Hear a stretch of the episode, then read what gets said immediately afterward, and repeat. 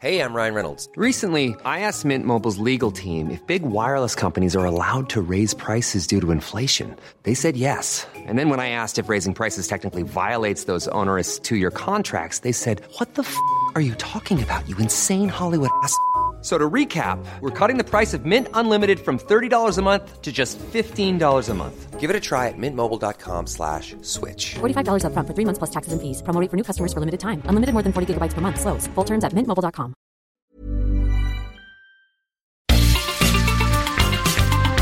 Heraldo Media Group presenta la información y el entretenimiento que usted necesita para estar enterado también en su descanso. Alejandro Sánchez y el informativo Heraldo fin de semana. Por el Heraldo Radio, con la H que sí suena y ahora también se escucha.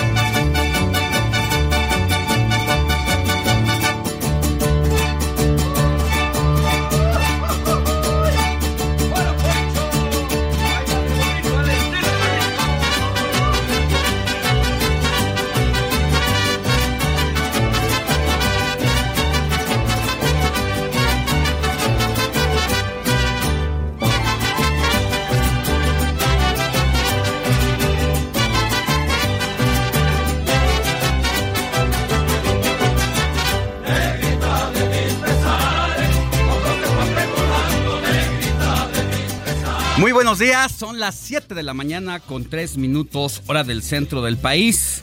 Yo soy Alejandro Sánchez y a nombre de un equipo que trabaja desde anoche y durante la madrugada, le venimos a informar, y porque la noticia no descansa, en este sábado 16 de septiembre de 2023.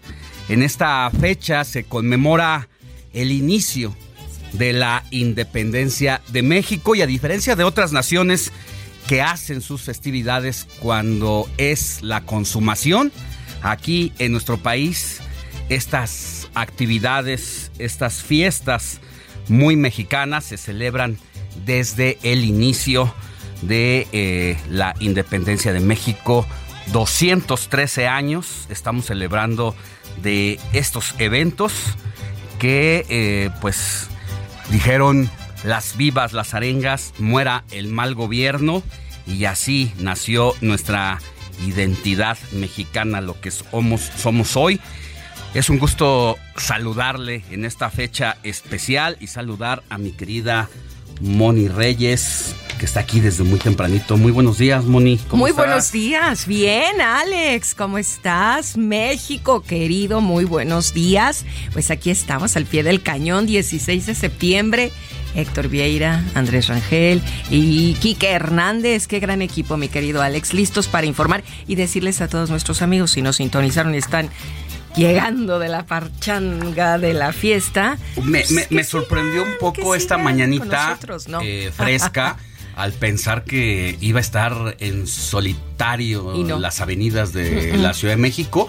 Y la verdad es que no encontré ninguna diferencia entre este sábado y el pasado. y los anteriores que no hay Igual fechas conmemorativas. Me sorprendió gente muy chambeadora ah, gente que tiene que trabajar que se la tiene que rifar y bueno pues aquí está también Héctor Vieira. Buenos días. Así es, mi querido Alex, mi querida Moni, Andrés, Quique, amigos del auditorio, muy buenos días. Como bien lo dices, Alex, el movimiento parece normal hasta el momento.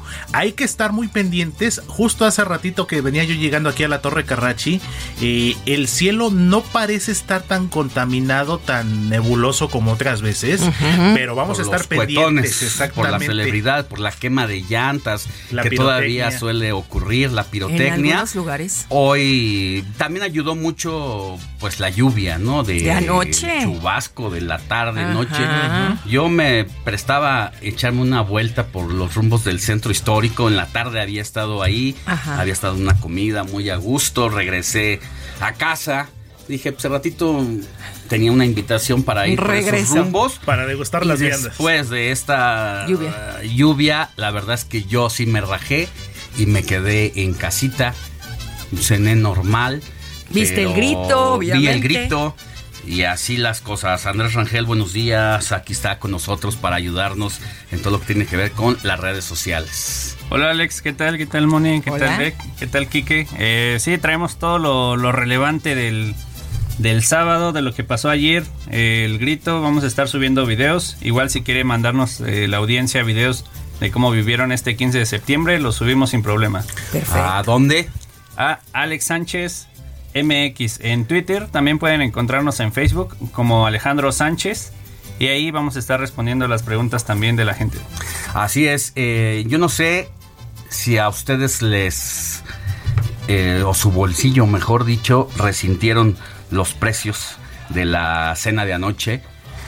Más de tres personas que tengo de manera directa en la familia me hablaban de el encarecimiento de el, pozole, por ejemplo, y me fui para atrás cuando me puse a echar una eh, pues una revisada a los precios y entre otras cosas, lo primerito que me encontré es que el precio del maíz pozolero es el más caro de la historia del país. En, incluso durante la pandemia se había incrementado el kilogramo del el maíz pozolero, pero hoy superamos y de haber estado el año pasado en 19 pesos, hoy andaba en 25 pesos el kilo. A eso agrégale el tema de la carne, la cabeza de cerdo que andaba en 38 pesos el año pasado ahora salió en 48, 50 pesos. A eso súmale los limones. El aguacate. O el pollo, también está el Pollo. Entonces, comprar una sí se siente, ¿eh? eh imagínate una cena para 10 familias. Pues para vaya 10 personas. para 10, en una familia, sí, tienes razón. Para 10 personas, pues hay que echarle el lápiz. Y decían las estimaciones que no menos de 5 mil pesitos. Así que para muchas familias mexicanas, la opción siempre más barata y de mayor algarabía y se la pasa uno a todo dar es yendo a las plazas públicas de las, distintas alcaldías. partes de tanto que es en el Zócalo aquí en la Ciudad de México como las distintas alcaldías, además de que pues tenemos las fiestas musicales también. Oh, y gratis. Que tantas fiestas por todos lados y ayer. y en provincia, perdón, antes de que hables mi querido Héctor, pues está el Zócalo. el zócalo de la capital, ¿no? De, de, las, de los pueblitos también. a mí me ha tocado vivirlo en, Morelos y se pone se verbena, a gusto, la, la vendimia, los niños, las serpentinas, los globos, etcétera. Lo que no me gustan los cohetes, cohetes los cohetes. Y a los, perritos tampoco. No, por supuesto, les genera mucho estrés el ruido como tal, la contaminación que genera, justo lo que comentábamos hace un momentito, mi Alex. Eh, ahorita aparece, y como bien lo dices, la, ayuda, la lluvia ayudó muchísimo aquí en la Ciudad de México, bueno, en el Valle de México como tal. Yo anoche venía de Pachuca Hidalgo, salí de la casa de ustedes como a las 10 de la noche más o menos y me llamó la atención y sí me preocupó que ya venía yo sobre la autopista ahí a la altura más o menos del municipio de Tecama, Quecatepec. ¿A qué hora? Eh, salí de Pachuca a las 10 de la noche y llegué aquí a la Ciudad de México a las 11, 11 con 20 más o menos. Y ya era el olor a pólvora, incluso en la carretera veía yo las luces y todo y me preocupaba mucho en el sentido de el tema de la contingencia ambiental, pero pues ahorita aquí en la ciudad parece que parece que amanece más limpio. Pero vamos a estar pendientes. Oye, espérame. Entonces tú venías en carretera de 10 a 11 y media de la noche. ¿No viste el grito? Lo escuchaste. Lo escuchamos justamente. Estuvimos viendo redes sociales, eh, resúmenes y todo. Y allá en Pachuca Hidalgo, justamente Alex Moni, eh, estuvieron Los Ángeles Azules. allá en la Plaza Juárez. Fíjate que yo andaba rastreando dónde andaban Los Ángeles Azules. Allá. Que dije, si es aquí en la ciudad, Voy. como tenía pensado, dije, me, asomo, pero sí, efectivamente me di cuenta que los afortunados fueron tus paisanos. Es correcto, Sus paisanos adoptivos. Sí, ya. Está muy arraigado. Pero sabes que en la alcaldía Coyoacán estuvo Manuel Mijares. Uy, no, yo quería ir, pero estaba. ¿O con no, solo. Solo ahora. Pero mira, así de gente. He ido algunos años a, a Coyoacán y se pone padrísimo. Claro.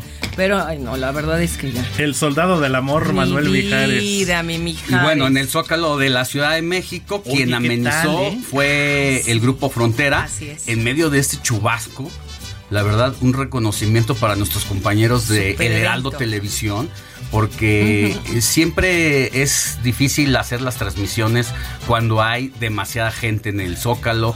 A veces la señal de la transmisión eh, llega a fallar precisamente por el exceso de la telefonía celular. No son las mejores las comunicaciones. Y bueno, qué decir cuando cae un chubasco como el de ayer. Imagínate el stand que se improvisa ahí, el catering que había, todo se hizo sopa.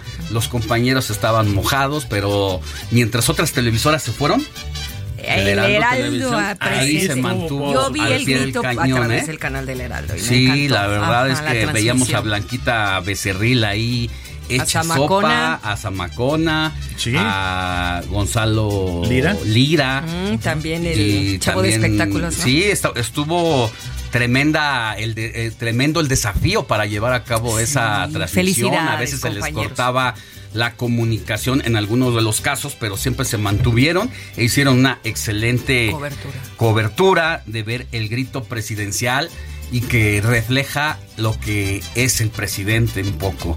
Esta manera unipersonal de gobernar, donde entre otras de las, pues, ya no fue nota, porque ya lo había cantado el presidente de la República durante la semana, pero ya con la foto se vuelve pues una foto histórica porque no recuerdo otro episodio, por lo menos en lo que tengo memoria, de otro grito, en por lo menos en el México moderno, donde no acude el titular del Poder Judicial y no acude el titular, o en este caso la titular del Congreso de la Unión, porque dice el presidente, en el caso de la Suprema Corte de Justicia de la Nación, que representa al Poder Judicial, no tenemos buenas relaciones y no eh, nos están ayudando al proyecto de la cuarta transformación. Y uno se pregunta, ¿y dónde queda la separación de poderes? Exactamente, una decisión, Alex, que como bien lo dices, ya la había anunciado desde días previos, pero que fue muy criticada. Y algo que nos llamó mucho la atención, mi querido Alex Moni, amigos del auditorio, que ayer Felipe Calderón se hizo tendencia en redes. Porque mucha gente, sobre todo digo gente crítica al gobierno López Obradorista, eh, comparó el grito de anoche del presidente López Obrador con el grito del bicentenario del 2010 de Felipe Calderón, en el que pues hay una diferencia abismal y que incluso hay algunos, algunas personas hicieron el comentario de que Tan es así que de alguna manera le aguaron un poquito su fiesta al presidente López Obrador, haciendo tendencia a Felipe Calderón en las pues redes. Eh, el año pasado todavía el presidente de la República sí estaba con el titular de la Suprema Corte porque es su compa. Arturo, Saldívar, porque siempre se ha identificado con el proyecto de nación del presidente de la República y bueno, la sociedad que había entre ambos quedó reflejada cuando el presidente de la República manda una iniciativa al Senado de la República para ampliarle el periodo presidencial a el ministro Saldívar y el ministro Saldívar pues con su silencio de no señalar que ese proyecto, ese proyecto era una violación constitucional, pues prácticamente dejó entrever la muy buena y excelente relación y hacia dónde iban juntos. Y ahora que la ministra Norma Piña ha mantenido esa separación de poderes, pues al presidente de la República no le gusta que haya contrapesos en el gobierno y él sueña con un proyecto de nación en donde todos piensen igualito que él un proyecto unipersonal, incluso calificado por algunos especialistas y analistas políticos. Alex, entonces de todo eso vamos a estar platicando a lo largo de las próximas tres horas. Y bueno, como bien lo dices, la noticia no descansa. Sí, y a las 11 de la mañana inician los actos conmemorativos del desfile militar. Y en esta ocasión está dedicado al colegio militar porque cumple 200 años, así que veremos a una importante representación de las Fuerzas Armadas. ¿Lo conoces? De la Guardia Nacional. Eh, ¿Al, colegio militar. Sí, es, impresionante. es impresionante. Los bailes con los cadetes que se hacían antes. Y no solamente aquí en la Ciudad de México, sino también allá en Alvarado, Veracruz, donde hemos eh, sido testigos de el las nuevas generaciones que se gradúan, como, como yo tengo un sobrino que trabaja en la Marina, hoy tiene un cargo bastante importante ahí y me ha tocado estar en esos eventos, en esas ceremonias, en esas ceremonias y también como reportero de mis primeros eventos que me tocó cubrir ya cuando trabajé en la fuente de información general política, eran esos eventos año con año que esperaba uno para ir a ver ese ese momento histórico y es muy bonito todas las actividades que se realizan en las Fuerzas Armadas. Fíjate que yo en mi época moza tengo una gran amiga que su hermano estudió en el colegio, militar. colegio militar y me decía, vámonos, mi papá, mis papás nos van a llevar al baile. Y bailábamos con todos los cadetes tan guapos. se ven impresionantes porque, a ver, por muchas razones, por lo que representa el patriotismo, porque son jóvenes que han pasado muchísimas pruebas, para poder llegar hasta ese momento. Porque además son atléticos, tienen estaturas eh, promedio de unos 70 para arriba y verlos eh, envueltos en ese en ese traje, de gala, no, pero el traje de gala, es impresionante. Con todo lo que representa el espectáculo de los cañonazos, los, los salvamentos, como en otras palabras, pues son de, amentis, las, los disparos, los cañonazos, es impresionante.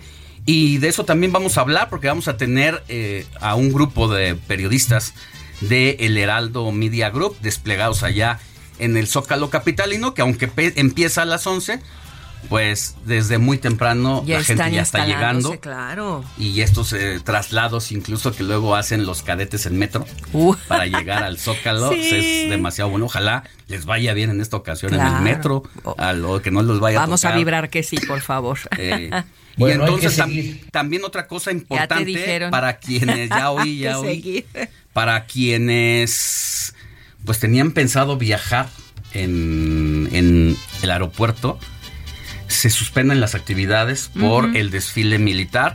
Se suspenden poco antes de las 11 de la mañana, me parece 10 y media. y hasta la una de la tarde. Sí, claro. Son alrededor de cuatro horas las que no va a haber llegadas ni despegues. No, no, no hay que tener el... Eso es verdad. Eso es verdad. Sí, Eso es por verdad. lo que pueda representar para la seguridad. Así que mucha, mucha información y así arrancamos con un resumen informativo. Informativo Heraldo fin de semana. Lo más destacado en resumen.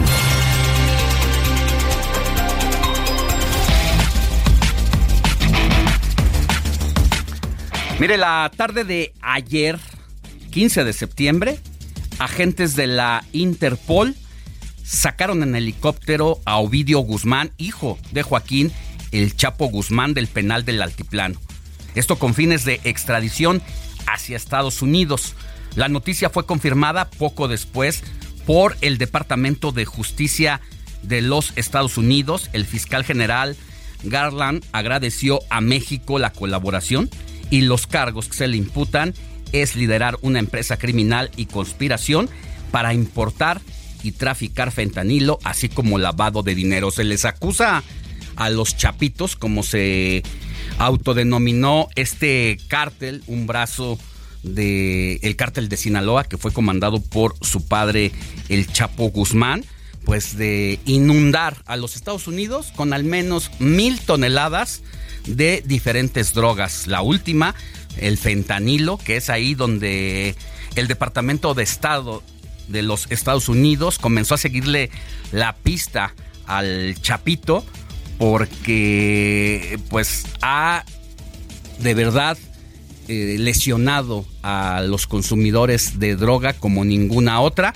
además de que el fentanilo los acusan de traficar metanfetaminas, cocaína y otro tipo de drogas como la marihuana. Y en medio de todo este traslado de México a los Estados Unidos, pues el gobierno de México hasta este momento no ha hecho ningún pronunciamiento sobre este, este traslado. Lo agarraron en el 15 de septiembre, hay que ver, hay que analizar ese tema y de eso pues vamos a hablar más adelante.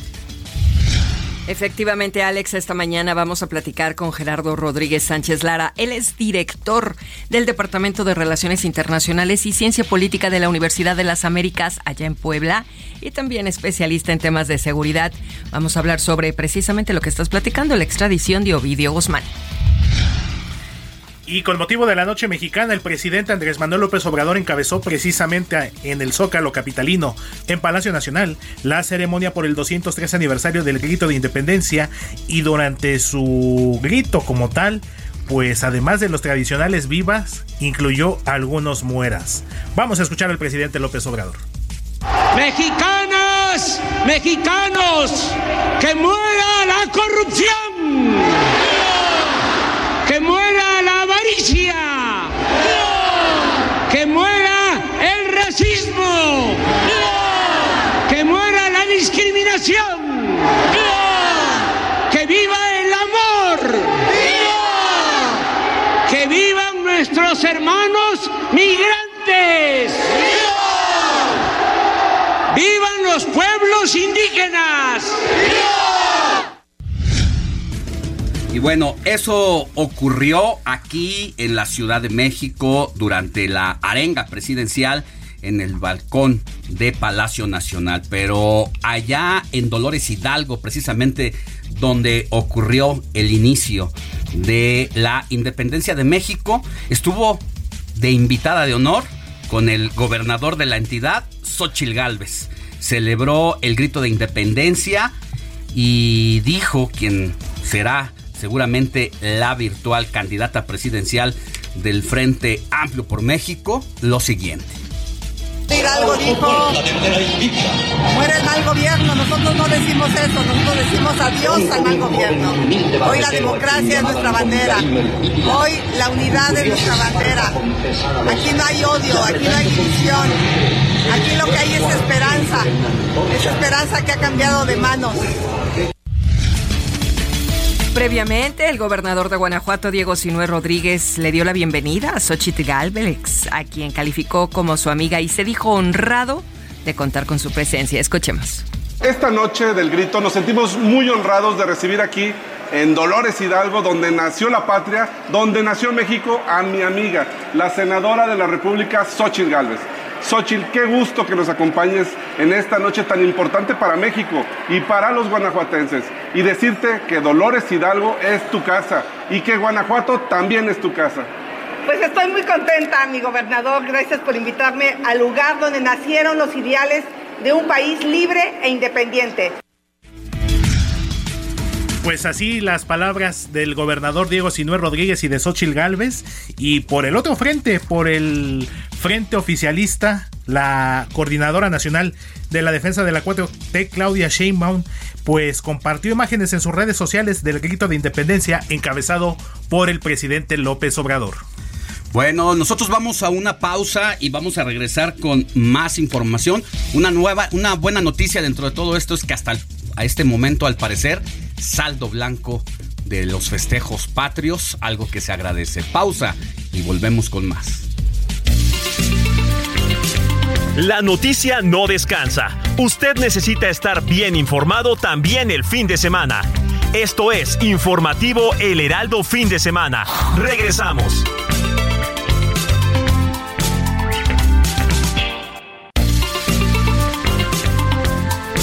Siga en sintonía con la noticia. Alejandro Sánchez y el informativo Heraldo fin de semana. Continuamos.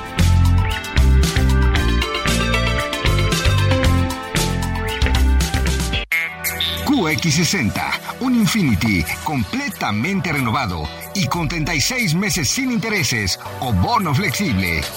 Descúbrelo en Infinity Pedregal, Avenida Insurgente Sur 1355, Jardines del Pedregal. Teléfono 5555-285344. Válido del primero al 30 de septiembre. Cat promedio 10.8% sin IVA para fines informativos. Consulta www.infinity.mx diagonal promociones.html.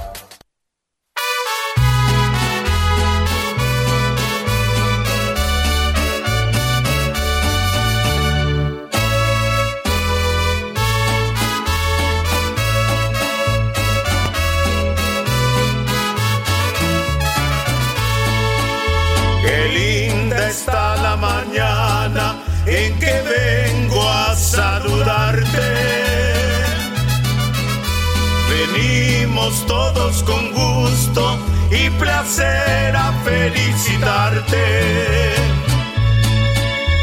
El día en que tú naciste, nacieron todas las flores.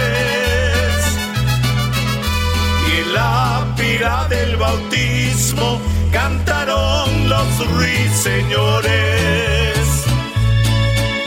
Ya viene amaneciendo, ya la luz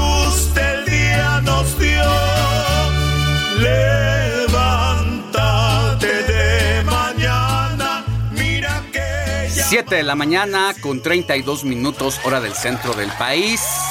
Vámonos con Moni Reyes para que nos diga a quién tenemos que correr a abrazar en este sábado 16 de septiembre. Moni. Antes que nada, mi querido Alex, muchas felicidades a todos los cumpleañeros porque ahorita, bueno, pues 16 de septiembre sí, las mamás dieron el grito. Así es que felicidades a todos estos amigos y amigas que hoy están cumpliendo años, sobre todo que les vaya muy bien en este nuevo ciclo de vida. Muchas bendiciones y recuerden que lo que uno piensa se hace realidad. Así es que a crear, a crear. Hoy le vamos a dar un abrazo a Cornelio. A quien lleve por nombre Cornelio, mi querido Andrés. Eso. Ay, qué beso tan sexy. A Cipriano. A Bundio. Eufemia. Hay una canción, ¿no? De Eufemia. Sí, creo que sí. Sí, ¿cómo va? No me acuerdo. Prisco, Ludovico. Peluche. Ludovico. y también quien lleve por nombre Víctor. Ah, Ay, mi amigo Vic. Yo tengo un gran amigo Vic. Exactamente. Y Cornelio, bueno, Cornelio Reina. Cornelio Reina y seguramente se van a acordar los que ya tenemos. Imagínense, imagínense. Ahora sí que imagínense. Imagínate. Cornelio, ¿se acuerdan del dinosaurio Cornelio? La mascota del parque de diversiones de Reino Aventura. Ah, el, dinosaurio. El dinosaurio. Ay, se llama. No me acordaba que se llamaba. Cornelio. Bueno, Ah, yo me acuerdo de Eso sí me Ya, interesa. ya, ya suenas bastante Yo- mayor, ¿eh? Oye, cuando hablas de, yo me del centro de. ¿Cómo se llama? ¿Cómo se llama? Ahora es Reino Six Aventura. Flags, ah, Ay, que Reino eso ya Aventura. pasó, pero miren, Ludovico, yo me acuerdo además del peluche, que en el extinto monitor eh, había una mascota, un perrito, no me acuerdo la raza, y se llamaba, yo creo que ya Ludovico. expiró, Ludovico. Fíjate. Ludovico. Así es que, bueno, pues ahí está el nombre. Felicidades. Vámonos a conocer la historia, mi querido Quique, de San Cornelio.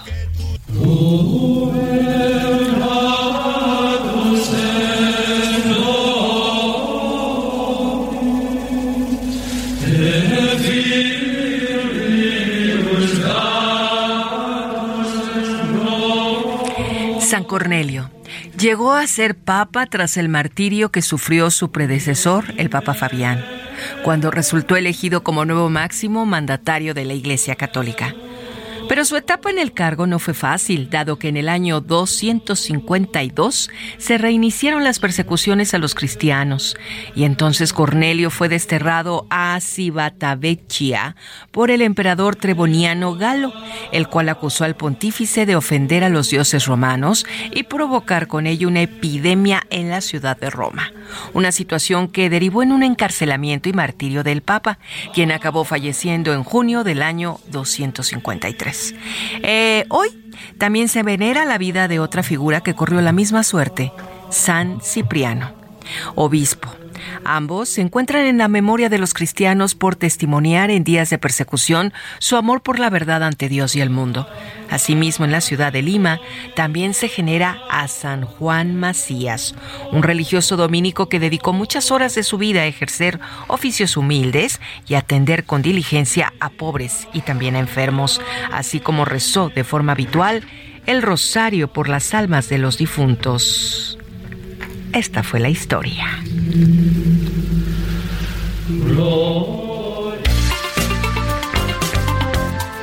Sigue a Alejandro Sánchez en Twitter. Arroba Alex Sánchez MX.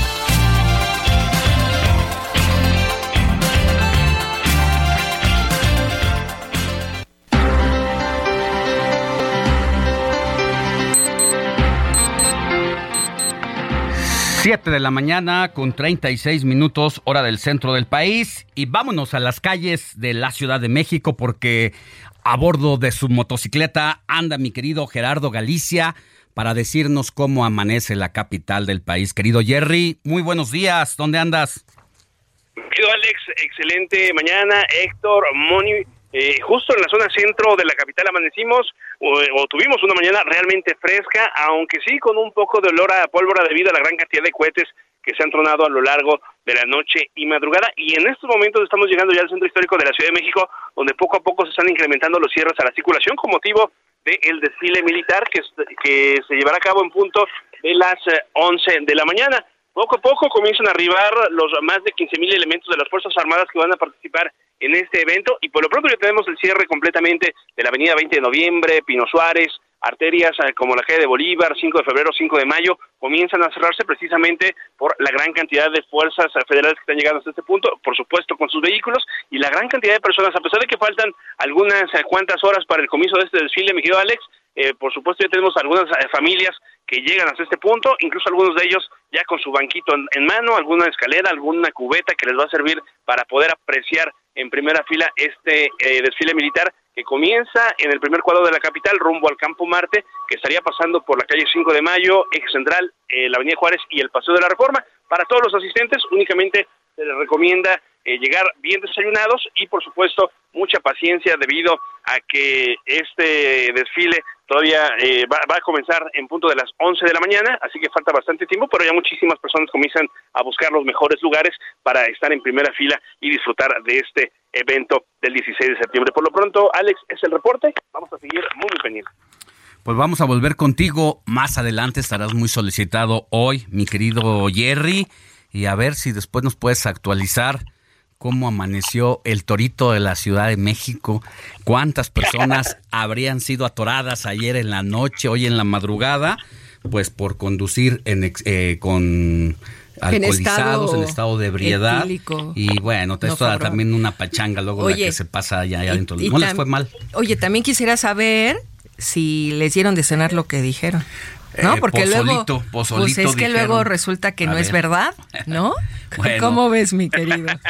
Yo creo que eh, ya luego de la cruda han de acordar lo que desayunan. ¿Será? No, es que eso prometen y todo el mundo quiere ir al torito para cenar rico, pero luego por ahí sé que no es cierto que les dan eso. Y sobre todo, pues cuántos llegaron, ¿verdad? A ver si se sabe. Buscamos ese dato, Moni, Alex, y, y seguimos por supuesto en contacto. Muchas Un abrazo, gracias. cuídate mucho, Jerry. Cuidado, mi Jerry. Hasta luego. Bye.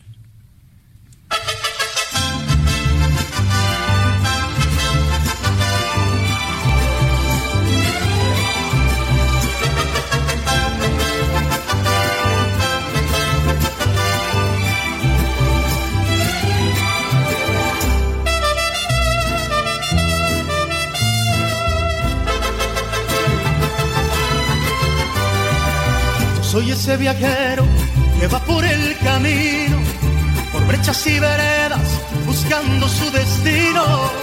Escucho alegres trinos de ave alburera, rumor de fresca brisa de tierra morena.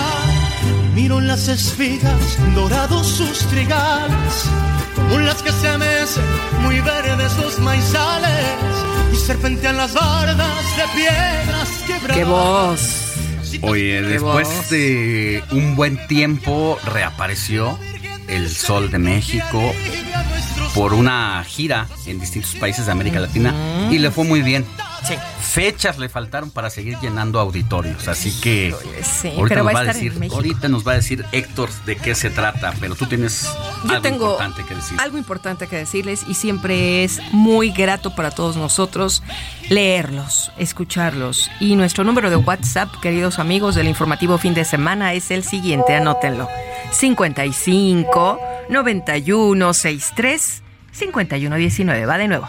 ¿Me, que- ¿Me ayudas, mi querido Héctor? Claro que sí, mi querida Moni. 55 91 63 51 19. 55 91 63 51 19. Apréndaselo de memoria, ya ni lo apunte. No, sí, mejor ingréselo al Que lo celular. guarde ya en sus Porque contactos. luego, luego ya lo buscas en el WhatsApp el fin de semana. Informativo, Dices, informativo, fin de nosotros. semana.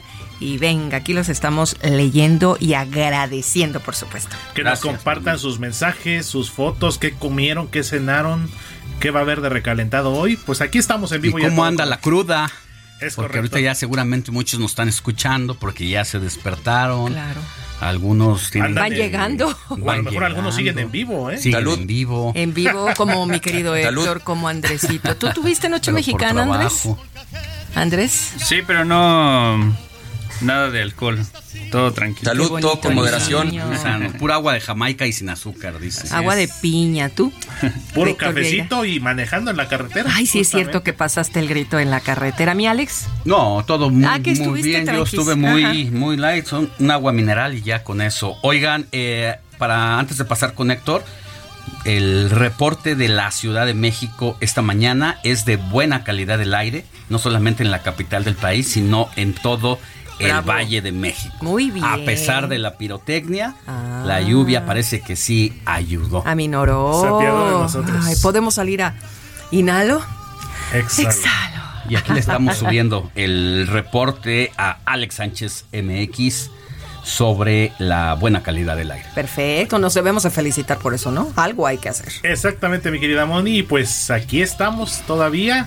Y pues ya empezamos la selección musical, mi Alex, el día de hoy. Luis Miguel, como bien lo dices, eh, va a estar en noviembre próximo en la Arena Ciudad de México. Localidades agotadas. Regresó con todo el sol.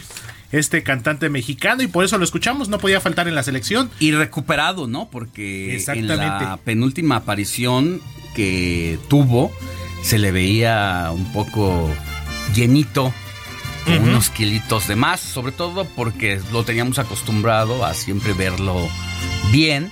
Y muy buena algo hizo, algo hizo que seguramente comió bien, seguramente se portó mejor Claro. y eso ayudó a recuperar la figura. Se ve madurón, pues ya tiene 53 53 años. no es para menos, pero ahí anda todavía con esa voz inigualable. Y con ese pegue con las mujeres también, Sí, mi querido caray. Alex. Y pues mira, no podía faltar. hay disco de música mexicana de Luis Miguel, que es de lo que estamos escuchando ahorita. Tiene disco de Navidad, localidades agotadas, regresó con todo. O sea, creo que está tomando un, no sé si decirlo, un segundo aire pero creo que pintan bien las tercero, cosas. O tercero, o cuarto. cuarto, no sabemos, ¿no? Pero sí, mi querido Alex, y este disco que se lanzó en el año 2004, es decir, hace 19 años, México en la piel, empezamos escuchando El Viajero, ahorita estamos escuchando ya México en la piel, el tema principal de este disco, que no puede faltar en estas es como un bolero regional mexicano o qué? Bolero ranchero. Bolero ranchero, ¿verdad? De esta manera, exactamente, mi Alex, y eh, un material bastante bueno de muy buenas canciones y que bueno, ya también se convirtió en parte del repertorio en estas fiestas patrias. Así es, gracias Héctor. Volvemos con más bienes. Si se lleva México en la piel, como acompañarse con mariachi para hacer llorar a esa canción. Enséñale al sol cómo se debe de brillar. con marimba y en el norte con acordeón. Así se siente México, así. Comparte tus comentarios y denuncias en el WhatsApp del informativo fin de semana. Escríbenos o envíanos un mensaje de voz al 55 91 63 51 19.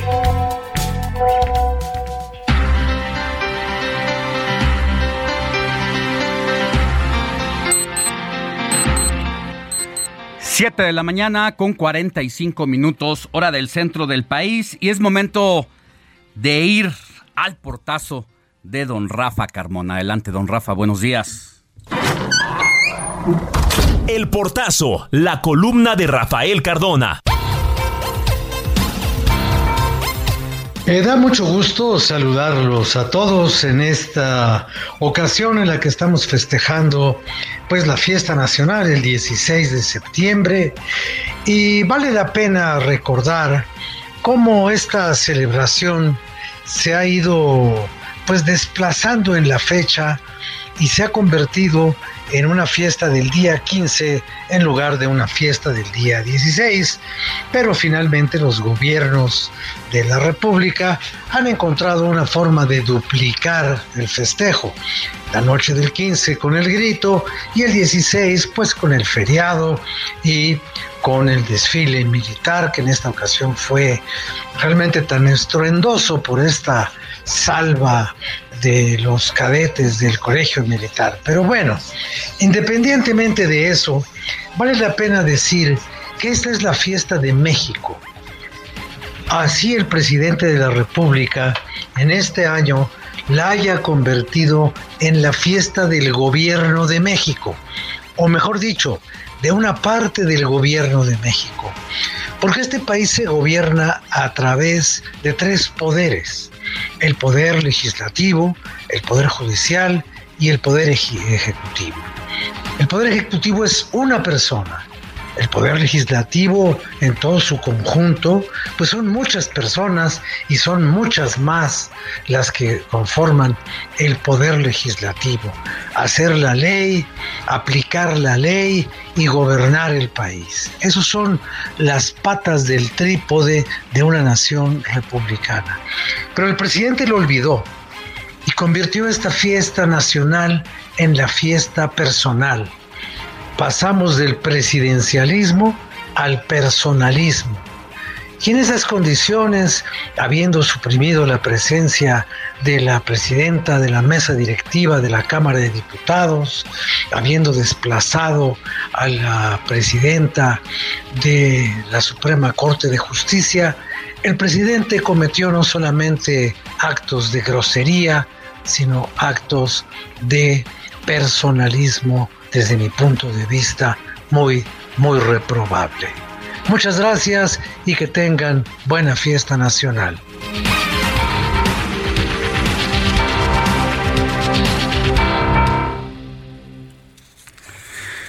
Muchas gracias a don Rafa Carmona. Y mire, siguiendo con el repaso de la celebración en distintas partes del país, hacemos aquí rapidísimo una mención de los actos que se llevaron ayer a cabo y que fueron amenizados, ya le decíamos, aquí en la capital del país, pues hubo un concierto gratuito con Grupo Frontera, Yaritza y su esencia, pero también allá en Aguascalientes, mi querido Héctor, estuvo Carlos Rivera. Exactamente, de hecho lo había anunciado la gobernadora Tere Jiménez y Carlos Rivera, el hijo pródigo de Huamantla Tlaxcala, pues se presentó el día de ayer en un evento gratuito en el que por supuesto se dio cita a mucha gente, muchas admiradoras y pues Carlos vive un mejor, un extraordinario momento profesional y personal que acaba de ser papá. Así es, y bueno, también en Baja California las fiestas patrias 2023 pues se llenaron con la presencia y el talento de la banda El Recodo, con un concierto que empezó a las 19 horas en la Plaza Cívica de Mexicali. En Campeche estuvo por allá el cantante Espinosa Paz, quien celebró las fiestas patrias. Allá en Chihuahua estuvo el grupo Bronco, Magneto y Karim León, con quien la gente pues dio el grito. También, pues ya nos decías, mi querido Héctor, acá en tu bello Pachuca estuvo el Los Ángeles Azules. Los Ángeles Azules. En Torreón, ¿quién estuvo? Sintonía con los estados en el informativo fin de semana.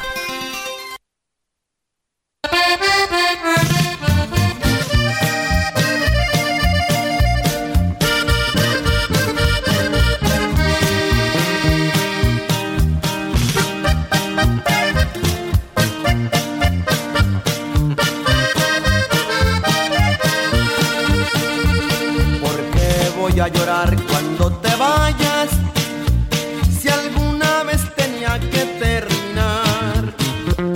Ya decíamos, ayer en la noche estuvieron los Tigres del Norte allá en Torreón, donde en este repaso que hacemos por la República Mexicana con nuestros distintos talentos del Heraldo Radio, allá en Torreón está mi querida Etel Arredondo. ¿Cómo estás? Desveladita, mi querida Etel, ¿o te portaste bien? Hola Alejandro, no, yo, yo me porté muy bien, pero sí estuve ya al pendiente de todos los eventos que se realizaron acá en Torreón. Me perdí a los Tigres del Norte porque tenía que hacer un reporte muy temprano hoy. no, no es cierto, pero sí, sí, este, estuvieron los Tigres del Norte acá en la Plaza Mayor de, de Torreón dentro de esta de este celebración del grito de independencia, pero también acá, Alex, eh, se festejó el 116 aniversario de Torreón como ciudad, entonces se reúnen estas dos festividades y estuvo Tigres del Norte para festejar el grito de independencia y también pues el cumpleaños de la ciudad de Torreón. Y también te platico que en la capital del estado, en Saltillo, también estuvo el gobernador de Coahuila, Miguel Ángel Riquelme, dando el grito allá en el Palacio de Gobierno.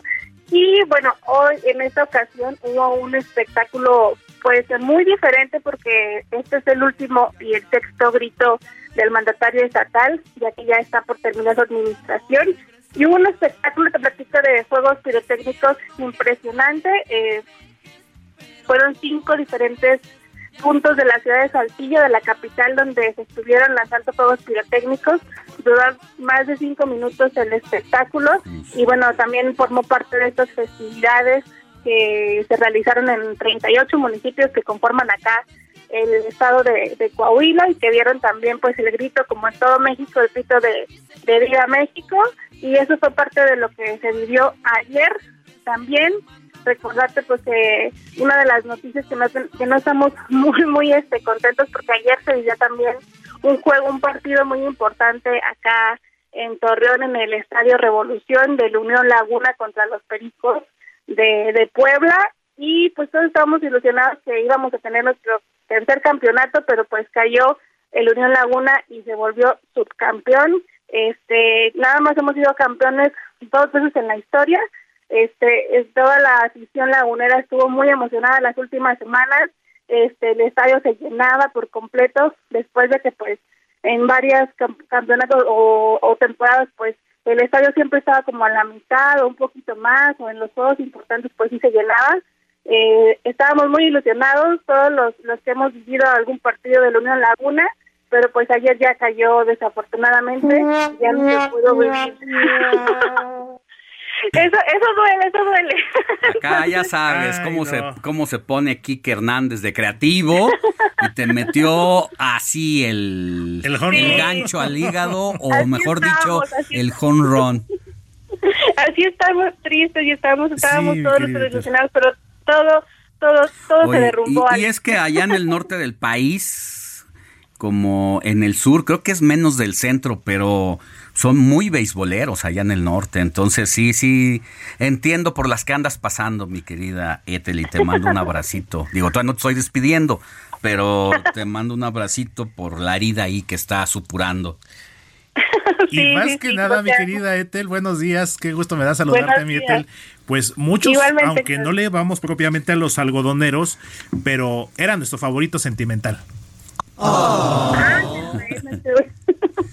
Pues sí, sí, ya veces estábamos, estábamos muy ilusionados, pero pues desafortunadamente no, no se logró. Esperemos que, que a la próxima, ya estamos, nos sentimos cerca. Bueno, pues cuídate mucho, Ethel, y gracias por el enlace. Claro que sí, pues eh, vamos a continuar los festejos y los desfiles y esperamos que siga. Hubo saldo blanco, esperamos que así siga. La noticia no descansa. Usted necesita estar bien informado también el fin de semana. Esto es Informativo El Heraldo Fin de Semana. Regresamos.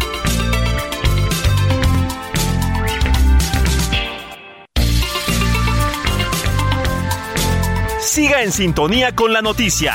Alejandro Sánchez y el informativo Heraldo Fin de Semana. Continuamos.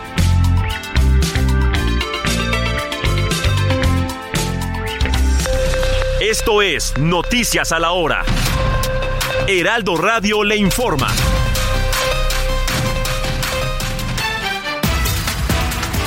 Ocho de la mañana en punto. Estamos entrando a la segunda hora del informativo fin de semana. Las dirigencias nacionales de los partidos que integran el Frente Amplio por México acordaron que sus legisladores de Nuevo León no darán licencia al gobernador Samuel García si la solicita para buscar la candidatura presidencial rumbo al 2024. De 42 diputados que conforman el Congreso local, el PAN tiene 14, el PRI 13 y una diputada con licencia, suficientes para conformar una mayoría simple ante el repunte de detenciones de migrantes en las últimas semanas en Sonora que viajan a bordo de autobuses pertenecientes a empresas tanto en Sonora como de otras entidades, la Fiscalía General de la República continúa con las investigaciones para ver si éstas incurren en delitos o faltas. La Fiscalía General del Estado de Puebla solicitó el apoyo de las autoridades internacionales en cuanto a la expedición de una alerta migratoria para capturar a los agresores de Ernesto, el joven víctima de agresión tumultuaria que tuvo lugar en la zona del Angelópolis, caso que por el que incluso ya se realizan cateos en esa ciudad de Puebla y otros estados de la República.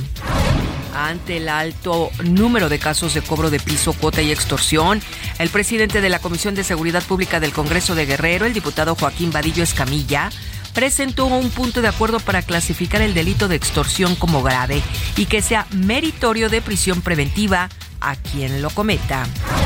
El presidente Andrés Manuel López Obrador ofreció pagar 5.741 millones de pesos por nueve hospitales que operan bajo el esquema de asociaciones público-privadas o como proyectos de prestación de servicios, debido a que considera que su costo para el gobierno es muy alto. En el orbe, un político del partido del presidente electo de Guatemala, Bernardo Arevalo, fue asesinado a tiros el pasado jueves cerca de la frontera con México en circunstancias aún no esclarecidas, así lo informaron los medios y la propia agrupación política. En este momento son exactamente las 8 de la mañana con tres minutos ya tiempo del centro de México. Los invitamos amigos a que sigan en la frecuencia del Heraldo Radio, del Heraldo Radio escuchando el informativo fin de semana con Alex Sánchez y su gran equipo de trabajo. Les saluda Mónica Reyes.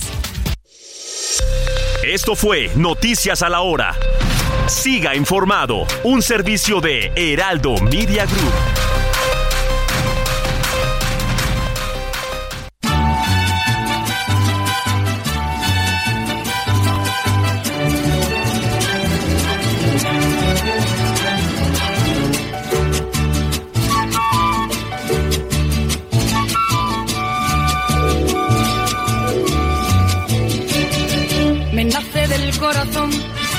Decirle que usted es mi vida, que no sé vivir sin usted, disculpe que se lo diga, pero es que no aguanto más, este amor me calcina, me nace del corazón y el corazón me domina, quiero sentir sus besos, sus manos que me acaricien, quiero comprobar que vivo, no quiero morir de amor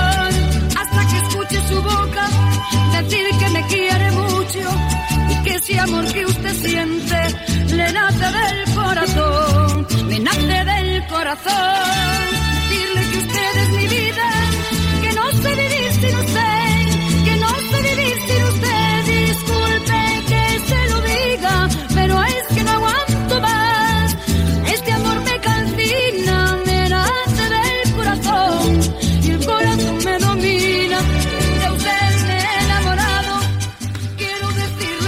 8 de la mañana con 4 minutos, hora del centro del país. Me nace del corazón, dice la canción, mi querido Héctor Vieira.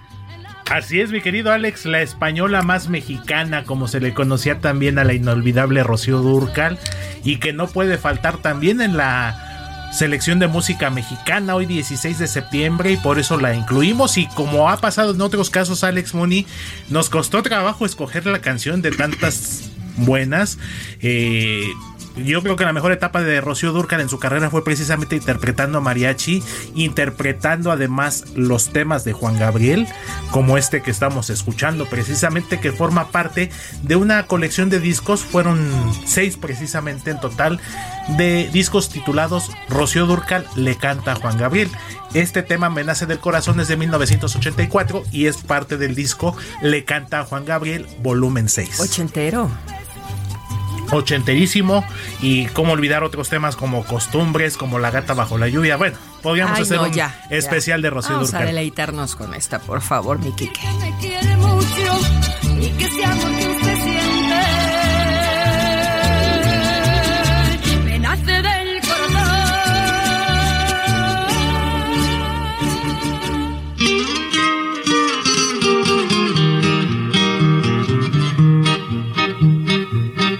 Fue durante la madrugada del 16 de septiembre cuando Miguel Hidalgo y el resto de los insurgentes se prepararon para levantarse en armas en contra de la corona española, esta celebración se conmemora el día 15 desde 1910, por orden del entonces presidente Porfirio Díaz, debido a que ese día era su cumpleaños.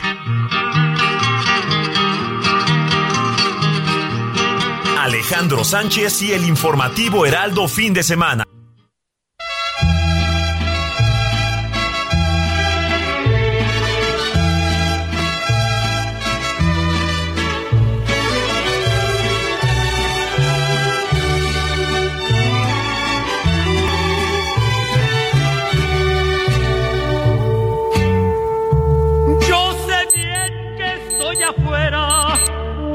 Día que yo me muera.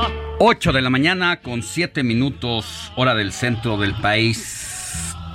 ¿Qué tenemos antes de pasar a la información?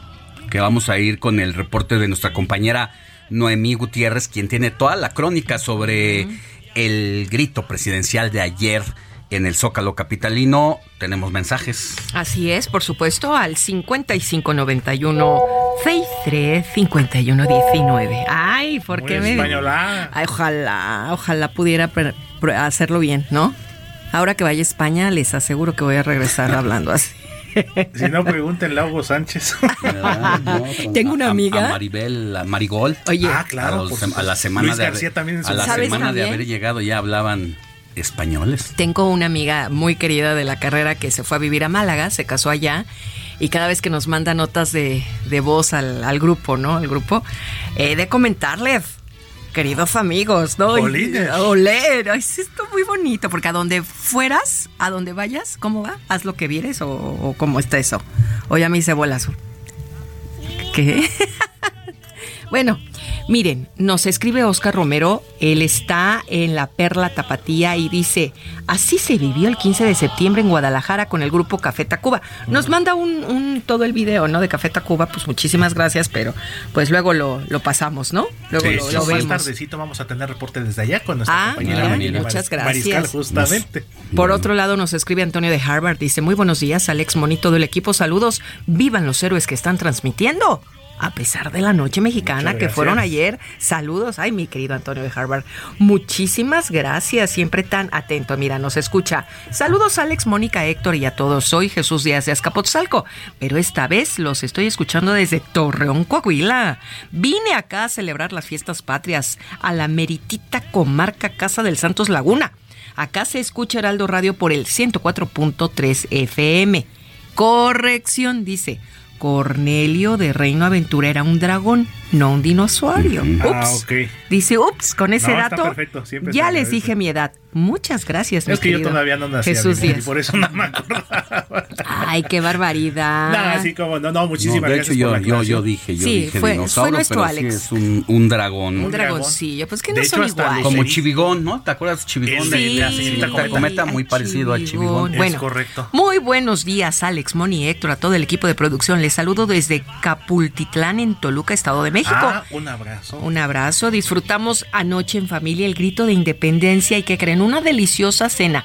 Flautas, pambazos, pozole, enchiladas y de postre gelatina.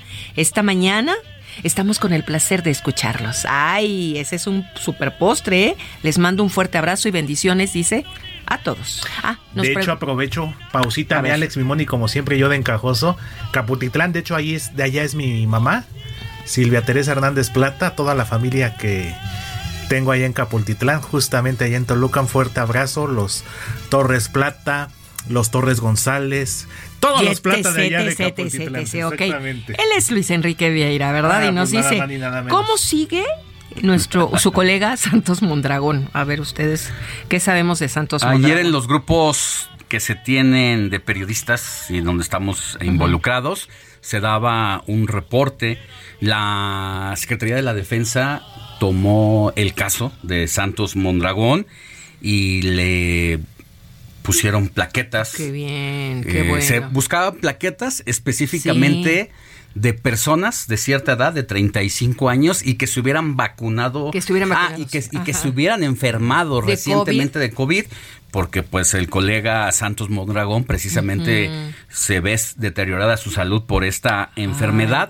y hasta ayer que yo me quedé en el Sí, que reporte ya que, se manda, es que estaba un poco delicado, pero estable. Ok, pues deseamos su pronta recuperación a nuestro amigo Santos. Por otro lado, nos escriben, dicen, hola, soy Tony Talancón de Cuautitlán Izcalli. Feliz 16 de septiembre. Bendiciones y saludos es lo que nos está comentando. Por otro lado, nos dice Antonio de Harvard, feliciten a Jesús Díaz que el 19 cumple años. Ay, Jesús Díaz es quien ahorita anda allá en en Torreón, Coahuila. Ay, el martes mira. 19 de su cumpleaños, pues de una vez le mandamos felicitaciones y aquí don Oye, ya que está diciendo felicitaciones, hay que felicitar a Héctor Vieira, Ay, quien ¿por el día de hoy, 16 de septiembre, está cumpliendo tres años en Ay, el Heraldo baby. Media Group. Tres años. Tres años ya de formar parte de este extraordinario equipo, mi Alex Money. Eh, empezamos en AM, en el proyecto Heraldo Estado de México, que transmitíamos en el 540, luego ya nos pasamos aquí al 98.5 y ya son tres años, gracias a Dios, eh, de estar aquí por toda la confianza de todos ustedes, de Heriberto Vázquez, de Isaías Robles, de los señores Mieres, del licenciado Franco, bueno, todos los que ETC, me han permitido cumplir este sueño de estar aquí con ustedes. Pues qué padre, Y que sean muchos felicidades. más. Yo cumplí en julio, ¿verdad? Y nadie me felicitó, pero de una vez les aviso que yo cumplí cuatro años. Debiste haberte autofelicitado. Sí. Tú eres la de- no, nosotros, pues no sabían, no nos habías dicho. La verdad No. es que ahorita Héctor reparó. Sí, dijo. decir que acababa de cumplir tres años. ¿Tú cuántos cumpliste, Moni? Cuatro. Cuatro. Y contando, ¿eh? Y los que faltan, así es. Y los que faltan. Pues felicidades, bienvenidos. otro mensajito? Sí, tengo varios. Mira, Vicky, Vicky de Monterrey, Nuevo León, mi querida Vicky hermosa que siempre nos está escribiendo y manda y fotos. nos escuchan por el 99.7 de FM allá que nos manda las, las fotos del Cerro de la Silla. Dice, hola, muy buenos días, feliz y bendecido sábado, Alex, Moni, Héctor, todo su gran equipo reciban saludos desde Monterrey, Nuevo León, feliz día patrio y bendiciones. Me encanta Vicky porque siempre nos está mandando bendiciones y más bendiciones. fotos. Fotos también. Y luego aquí por otro lado, rápidamente dice, Monique Reyes, un fuerte abrazo desde McAllen, Texas, por el 91.7, con mucho respeto. Recibe estas rosas. Ay, me manda unas rosas divinas aquí en, en el WhatsApp. Dice, un homenaje con todo respeto que usted merece. Muchas gracias. Y luego nos manda un, ¿qué es esto? Un torito. Besos, un torito que dice Cornelio o Cornudo. Ya ven que hoy es el santo, ¿no? De, de Cornelio. Muchas gracias, mi querido eh, Laredo Smith, siempre tan atento y ojalá tu salud esté cada día mm, mejor. Felicidades, Moni, te debemos un pastel. Esto nos dice nuestro amigo Antonio de Harvard, porque pues felicidades Muchas gracias porque cumplí cuatro años. Gracias a todos los que nos escriben, a todos los que nos escuchan. Y también quiero mandar rápido un saludo porque en mi cuenta de Twitter también ya me están mandando saludos. Buenos días, es el tío Sam. Alex Sánchez ya oyéndote por el Heraldo de México. Saludos a Mónica, a Héctor y compañeros. Ayer me gustó el grito de AMLO acabar con corrupción. Mira, en Pemex ya el sindicato es más honesto. Ahora el problema son los jefes de confianza que abusan para poner a los cuates. Bueno, ahí está el tío Sam y de repente ya se arma aquí la polémica porque le dice Terexa. Bueno, solo le faltó al presidente decir viva yo. Así la situación. Un saludo a todos los que nos escuchan. Escríbame. Aquí yo les saludo. Aquí leo sus mensajes. Arroba Alex Sánchez MX y seguimos con más información. Ahora sí, vámonos precisamente a la crónica del grito de anoche del presidente de la República allá en el Zócalo capitalino con mi querida Noemí Gutiérrez. Adelante Noemí, tú tienes todos los detalles de ayer. Hola Alejandro, muy buenos días y te comento que este viernes el presidente Andrés Manuel López Obrador encabezó su penúltima ceremonia del grito de independencia. Ante un zócalo lleno y ya sin lluvia, el titular del Ejecutivo Federal, visiblemente conmovido, dio 26 arengas en el balcón central de Palacio Nacional. Amor, migrantes y defensa a la soberanía. Mexicanas, mexicanos, viva la independencia. ¡Viva!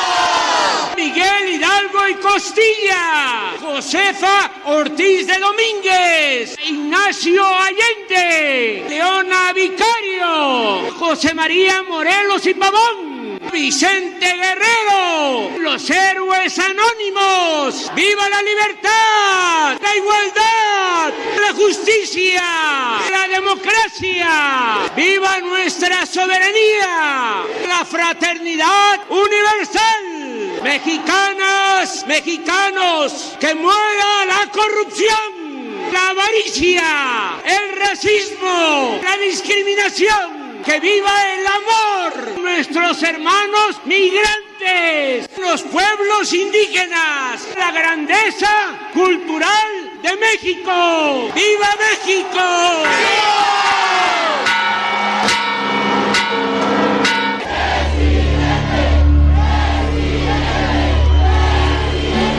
Al presidente lo acompañó su esposa, la doctora Beatriz Gutiérrez Müller.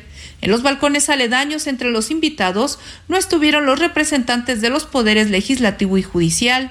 Se observó a Mati Batres, jefe de gobierno de la Ciudad de México, a los secretarios de Gobernación de la Defensa Nacional de Marina, Relaciones Exteriores, Economía, Educación Pública, entre otros. Antes, y como parte del espectáculo musical, se presentaron grupos de semilleros creativos y el grupo Yaritza es su esencia, que así fue recibido cuando interpretó Frágil.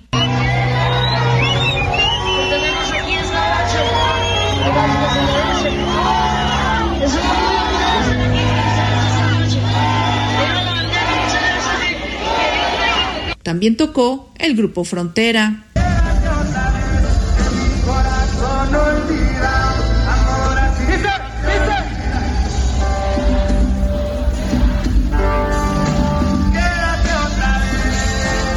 Pese a la lluvia, el zócalo se llenó. Nostalgia porque ya es su último año. Bonito para todos, algo que nos llena de orgullo. Me siento muy contenta de traer a mis hijos al grito.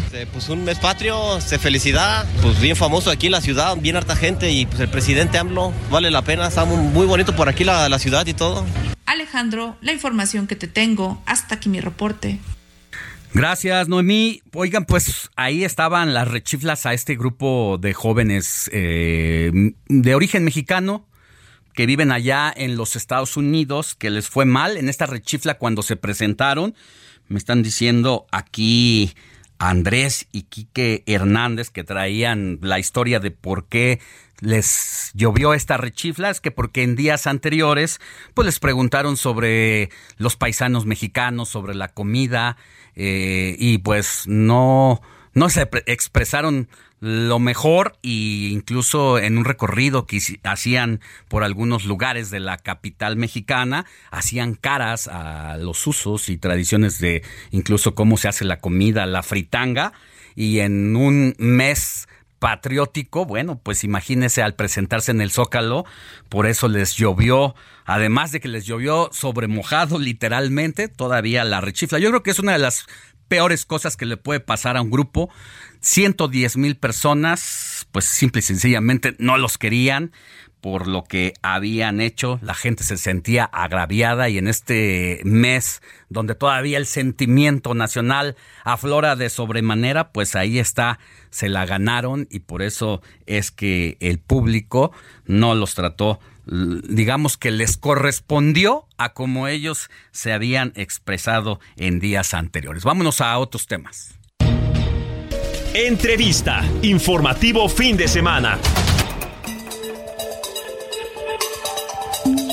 Mire, ya le contábamos al arranque del informativo de fin de semana sobre esta sigilosa operación en que se extradita a los Estados Unidos a Ovidio Guzmán López, alias El Ratón, hijo del capo Joaquín El Chapo Guzmán, lo era sentenciado en aquel país por varios delitos de narcotráfico. Y en pleno aniversario del inicio de la lucha contra la independencia, pues un helicóptero sobrevoló del altiplano con rumbo al aeropuerto de internacional Felipe Ángeles para que desde ahí el avión, el mismo avión en el que había sido trasladado su padre hace algunos años, pues lo llevó con destino a Chicago, donde fue entregado para ser presentado ante una corte de Illinois por los delitos de tráfico de cocaína, metanfetaminas, marihuana y sobre todo también fentanilo. Y yo agradezco que esté con nosotros en este sábado 16 de septiembre a mi querido Gerardo Rodríguez Sánchez Lara, quien pues nos va a ayudar a hacer el análisis de esta extradición. Mi querido Gerardo, muy buenos días. Antes que nada, gracias por madrugar con nosotros. Ya lo, perdimos, ahorita lo recuperamos a Gerardo Rodríguez Sánchez Lara. Usted lo conoce, él es editorialista de El Heraldo Media Group y también es profesor en la Universidad de las Américas Puebla, director del área internacional y al mismo tiempo pues también especialista en temas de seguridad nacional y de relaciones bilaterales México-Estados Unidos. Gerardo, querido Gerardo, muy buenos días, gracias por estar con nosotros esta mañanita de 16 de septiembre. ¿Cómo la pasaste anoche? Muy bien, muy bien, con la familia, comiendo unas tostadas, ¿tú crees? Qué rico, qué rico. Y vaya eh, tema el que ocurrió ayer, ¿te sorprendió? Pues yo creo que sí, creo que eh, fue una, un operativo discreto, muy bien realizado, por la Fiscalía General de la República, su dirección de Interpol, para lograr esta, extradición a Estados Unidos. Eh, porque hay que recordar, eh, querido Alex, que eh, Ovidio realizó y su equipo un intento para eh, que fuera rescatado cuando fue aprendido por segunda ocasión o inclusive un operativo para tratar de impedir que fuera llevado a la Ciudad de México en su segunda captura. Ahora, eh, ¿qué representa esta em, esta entrega del gobierno de México a las autoridades estadounidenses, sobre todo cuando está el antecedente del Culiacanazo en 2019, que el presidente de la República después se responsabilizó de haber ordenado que fuera liberado el Chapito, precisamente porque, eh, pues, de otro, de otra manera, la reacción del cártel de Sinaloa y los Chapitos hubiera provocado una matazón. Así es, Alejandro. Yo creo que eh, era un pendiente para el Estado mexicano, para las Fuerzas Armadas mexicanas, que eh, no pudieron eh, atraparlo en la primera ocasión un terrible problema de coordinación con la Fiscalía General de la República en su momento, que no entregó a tiempo la, la orden de, aprehensión. Eh, recordar también el, segundo operativo que fue terriblemente exitoso eh, en, la, noche en un trayecto que iba él y sus escoltas fue aprendido por elementos del, ejército mexicano, por el grupo de operaciones especiales. Eh, hay que recordar que en esta captura fallecieron elementos del ejército mexicano. Entonces, eh, muy importante que México cumpla sus eh, responsabilidades internacionales de cooperación internacional con los países que requieren a este delincuente. Así es que eh, por dos lados. Y si me permites, Alejandro, también es muy importante para la relación con Estados Unidos. Querido Gerardo. En un par de... Sí. ¿Te parece si para que nos desarrolles el tema nos aguantas tantito, nos gana la guillotina, vamos a una pausa y volvemos para que nos cuentes de esta parte? La noticia no descansa. Usted necesita estar bien informado también el fin de semana. Esto es Informativo El Heraldo Fin de Semana. Regresamos.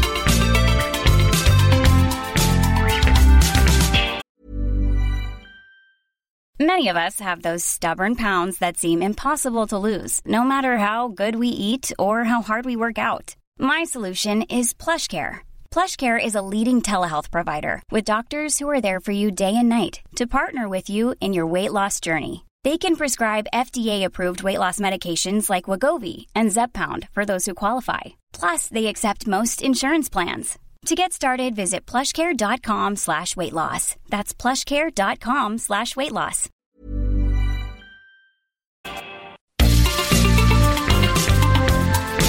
Siga en sintonía con la noticia. Alejandro Sánchez y el informativo Heraldo fin de semana. Continuamos.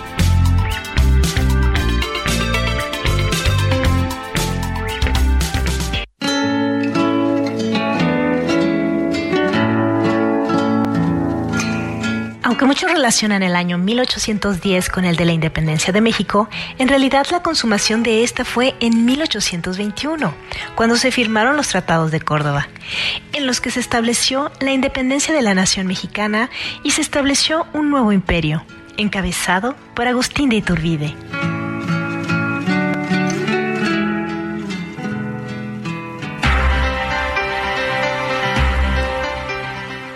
8 de la mañana con 31 minutos hora del centro del país. Estamos de regreso en el informativo de fin de semana. Platicamos con Gerardo Rodríguez Sánchez Lara, director del Departamento de Relaciones Internacionales y Ciencia Política de la Universidad de las Américas Puebla y especialista en temas de seguridad. Querido Gerardo, destacabas un poquito para recapitular eh, pues la limpieza de este operativo y de lo que representa el traslado de eh, el hijo de Joaquín, el Chapo Guzmán. Así es, el, operativo inició a las 10 de la mañana y fue un, operativo muy discreto. Nos enteramos ya cuando Ovidio estaba prácticamente en Estados Unidos, ingresado a una cárcel allá en el norte del país. Entonces, eh, muy bien ejecutado, la verdad, en coordinación con las autoridades, eh, no solamente la Fiscalía General de la República, el Guía de Seguridad. Sí, sí. Te escuchamos, querido Gerardo. Perdimos comunicación con Gerardo Rodríguez Sánchez Lara. Ahorita retomamos. Mire, acaba de divulgarse la primer fotografía de Ovidio Guzmán, el hijo de eh, Joaquín El Chapo Guzmán. Eh, la publica el director de operaciones especiales, Derek Maltz, y pues, prácticamente con esta fotografía le están dando la bienvenida a una prisión federal donde será vecino de celda de su padre. Aparece con el clásico pues uniforme color khaki, esposado y atado eh, con una cadena también en lo que es al parecer el avión que lo trasladó del el Estado de México hacia eh, los Estados Unidos. Yo aquí subí la fotografía en mi cuenta de Twitter, arroba Alex Sánchez MX. Querido Gerardo, te escuchamos. Sí, que también es muy importante para la relación con los Estados Unidos, porque en un par de semanas, Alejandro, van a venir a México una delegación de muy alto nivel que se va a reunir con su contraparte mexicana. Ese es el grupo de alto nivel en el marco del llamado entendimiento bicentenario. Este nuevo mecanismo de cooperación al más alto nivel en temas de inteligencia sobre todo, para reducir el tráfico de fentanilo hacia Estados Unidos, el tema de trata, el tráfico de personas y el, el tráfico de armas hacia México van a venir, Alex, a la Ciudad de México, el secretario de Seguridad Interior Mallorca, el secretario de Estado Anthony Blinken, y va a venir también el, fiscal eh, Garland. Entonces, eh, que por cierto, ayer celebró eh, que las fuerzas mexicanas de seguridad militares hayan podido atrapar a este criminal y que las autoridades de justicia hayan también eh, sacado adelante esta extradición a Estados Unidos. Leía un poco sobre el expediente de el conocido ratón también, eh, donde a partir de 2017 logra documentar eh, Estados Unidos precisamente el trasiego de, de droga e incluso de fentanilo que ha dejado pues muchos muertos en este en estos últimos años.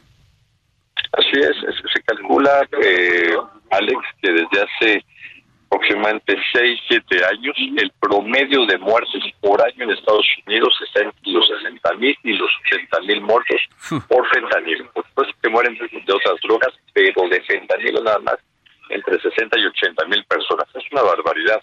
Otro tema, eh, Alejandro, eh, en Estados Unidos es un tema bipartidista. Demócratas y republicanos están presionando al gobierno de Biden para que atienda esta situación. Así es que eh, efectivamente en los últimos reportes de la DEA señala que el grupo de los chapitos está detrás de los laboratorios clandestinos que están produciendo esta droga con precursores químicos que provienen de China. Sí. ¿Tú consideras que este traslado, esta extradición de Ovidio Guzmán no va a generar algún tipo de reacciones de terrorismo por parte de los chapitos y del cártel de Sinaloa?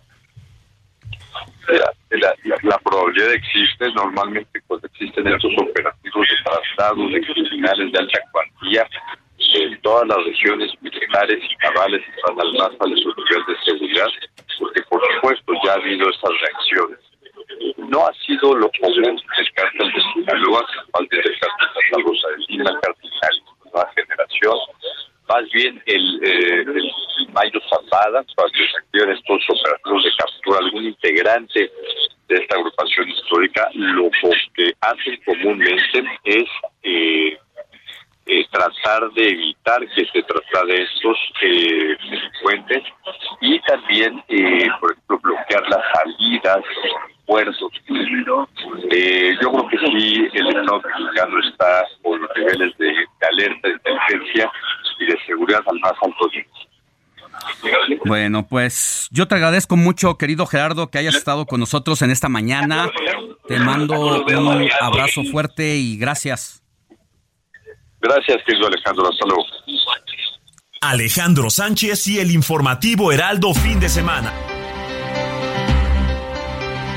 8 de la mañana con 37 minutos hora del centro del país.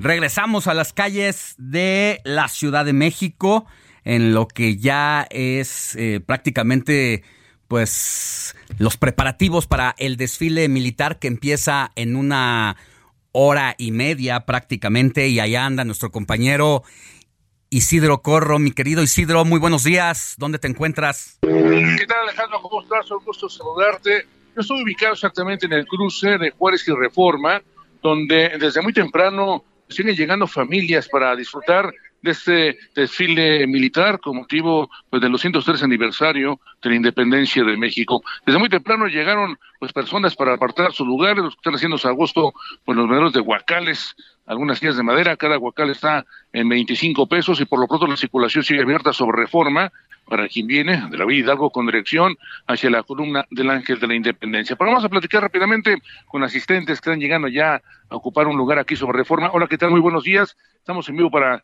Heraldo Radio. ¿Tu nombre, por favor? Hola, buenos días. Cristina Isabel Piñaparra. Muy bien, emocionada. Sí, bastante. ¿De dónde vienes? De Ciudad Juárez, Chihuahua. Muy bastante lejos, ¿eh? Para disfrutar del desfile. Sí, algo lejos, ya, ya lo quería venir. Ya quería venir a, a disfrutar, por eso ya. Muy bien. Oye, ¿cómo vienes preparada?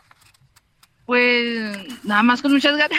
No he comprado nada de souvenir ni nada, pero pues sí, al menos la garganta lista para gritar. Padrísimo. ¿Cómo ves a la gente ya llegando? Pues ya se está amontonando más o menos, ya, ya se ve bastante gente. Muy bien, ¿algún saludo a alguien que te esté escuchando? Pues a lo mejor no me escuchan, pero mi familia, porque vine sola y están preocupados. Desde allá está Juárez, Chihuahua. Mucha suerte, gracias, felicidades, gracias. Escuchamos, Alejandro, parte de lo que tenemos esta mañana aquí en la zona centro de la capital del país. Van a participar 15 mil elementos de las fuerzas del Zócalo Capitalino de Pino Suárez, van a caminar sobre el 5 de mayo, van a llegar a Juárez, Reforma hasta Campo Marte. Se prevé que este desfile comience a las 11.05 de la mañana y concluya muy cerca de la una de la tarde. La vialidad, te repito, sigue abierta sobre Reforma y observamos que es cerrada sobre Juárez, no hay paso para el quien va, sobre todo. Oye, querido Isidro, sí, eso me llama mucho la atención cada año ver gente que viene de todo el país y aquí nos estás dando este vivo ejemplo de alguien que viene desde una de las partes más alejadas del norte al centro del país, aquí a pues toda la avenida Paseo de la Reforma, el Zócalo, para ver este espectáculo en el que, como dices, participan en esta ocasión 15 mil representantes de las Fuerzas Armadas, en esta ocasión para conmemorar el 213 aniversario de la gesta de independencia que terminó con 500 años de colonialismo español. Y si yo creo que platicaras con más personas, nos vamos a encontrar a gente de toda la República Mexicana. Bueno, se cortó la llamada con Isidro Corro, pero ahí anda, ya lo escuchó usted, eh, levantando los testimonios de las personas que ya se están dando cita. Más adelante volvemos con él, ya está. Ya está Isidro Corro. Decía mi querido Isidro que si te pusieras a platicar con cada una de las personas que te vas encontrando en tu camino, nos vamos a llevar la sorpresa de que hay gente de todo el país. Sí, siendo algunas, todo el país, Ciudad Juárez, vienen de Campeche, de Quintana Roo, muchísima gente viene a disfrutar de este impresionante desfile. Te comentaba que van a participar cerca de 15 mil integrantes de las Fuerzas Armadas. Ya desde muy temprano llegaron a ocupar pues parte de la era José María Pino Suárez. Se prevé que este desfile, Alejandro, comience a las 11.05 de la mañana. Van a obviamente a caminar por el Zócalo Capitalino, 5 de mayo, Juárez, van a llegar aquí a Reforma, avanzamos nosotros esta mañana para llegar al campo militar número Marte. Será más o menos a la una de la tarde que concluya pues este desfile militar.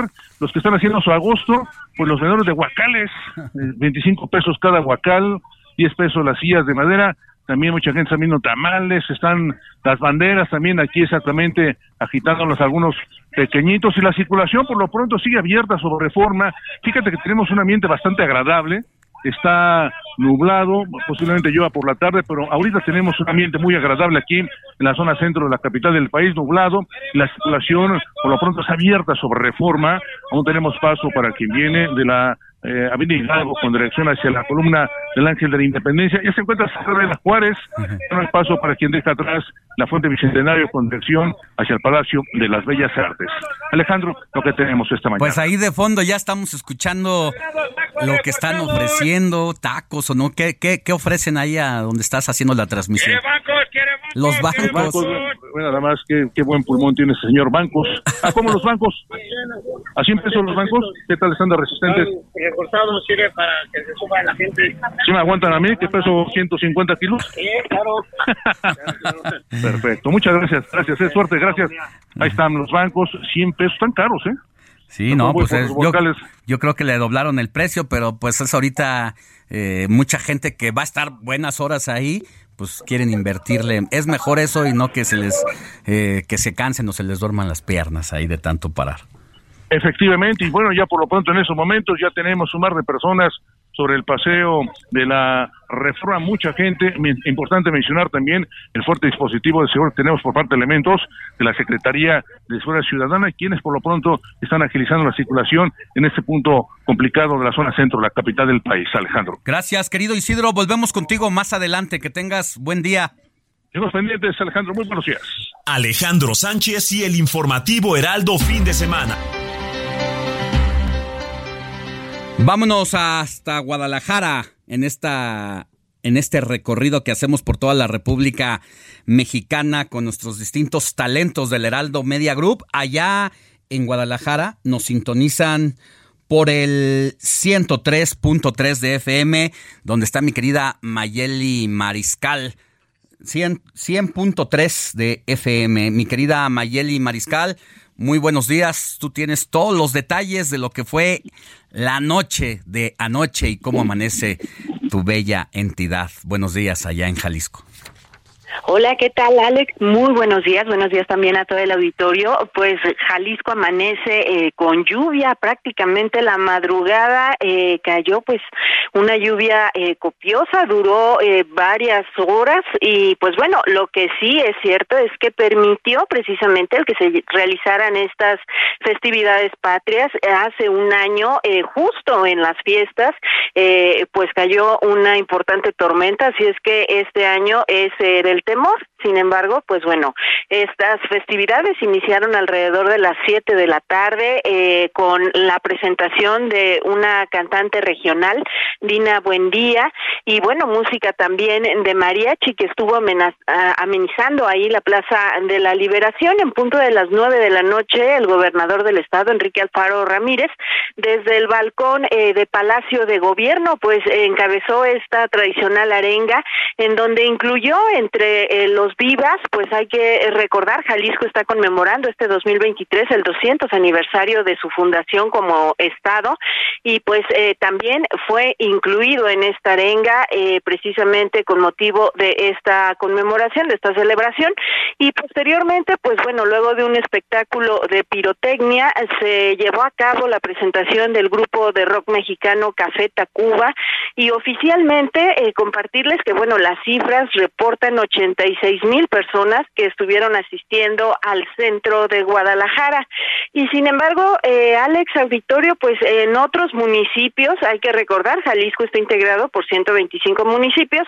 Otro de los municipios en donde eh, lamentablemente de manera recurrente están ocurriendo actos de inseguridad es en Teocaltiche, ubicado en la región Altos Norte, colinda con Zacatecas.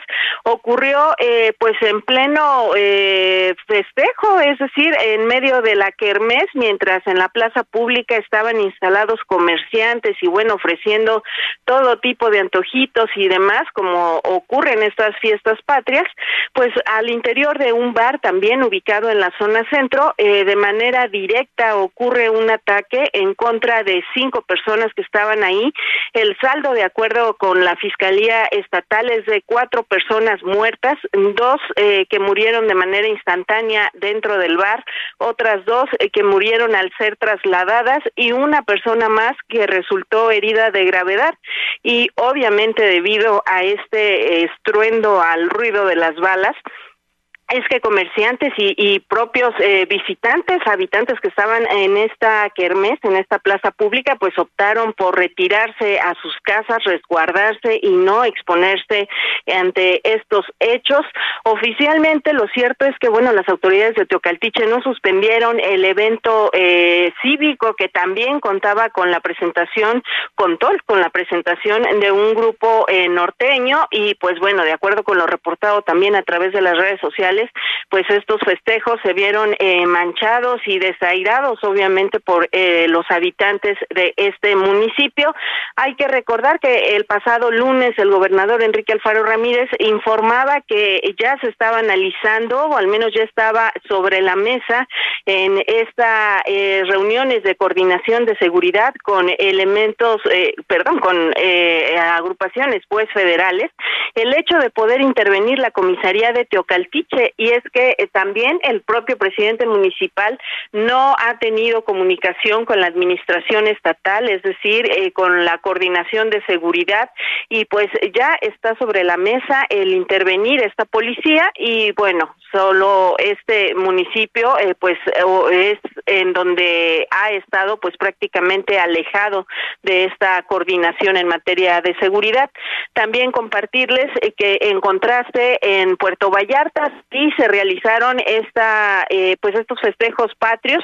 En el centro el presidente municipal eh, pues encabezó esta arenga tradicional también en dos delegaciones en la Plaza Pitillal y también en la delegación de las juntas en donde solamente se realizó este acto cívico festivo y no hubo alguna presentación artística ni otro tipo de verbena, eh, pues eh, precisamente esto ocurrió en Puerto Vallarta. Así es que, pues bueno, ahí eh, con claroscuros, por decirlo de alguna forma, Jalisco estuvo celebrando este, pues estas festividades, Alex.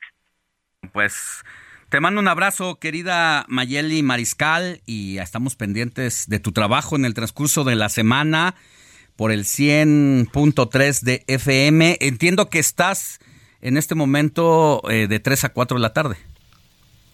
Así es, de 3 a 4 de la tarde y bueno, cubriendo por supuesto a la titular del espacio, a Mafalda Guario, y estamos eh, pues con eh, toda la información eh, que ocurre acá en el estado y también eh, pues en el país. Gracias. Muy buen día para todos. Sigue a Alejandro Sánchez en Twitter, arroba Alex Sánchez MX.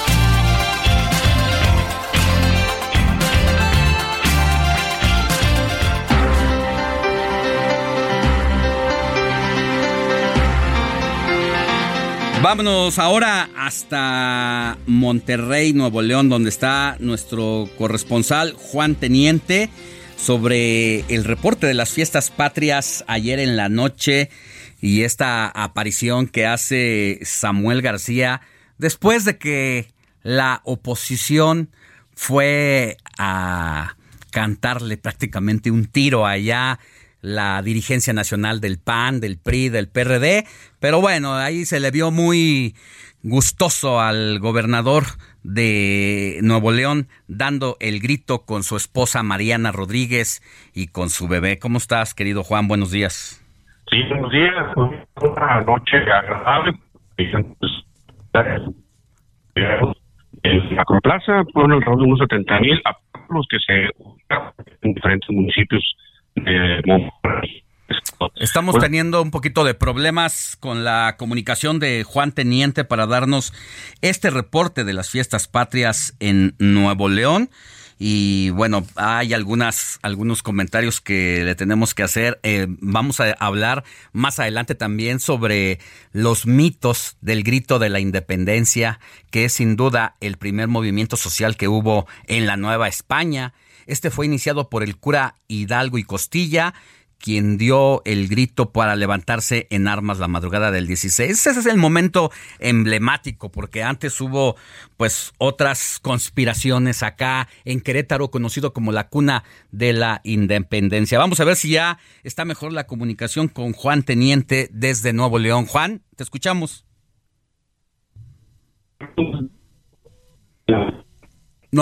Eh, tenemos, seguimos teniendo un poco de problemas con Juan Teniente.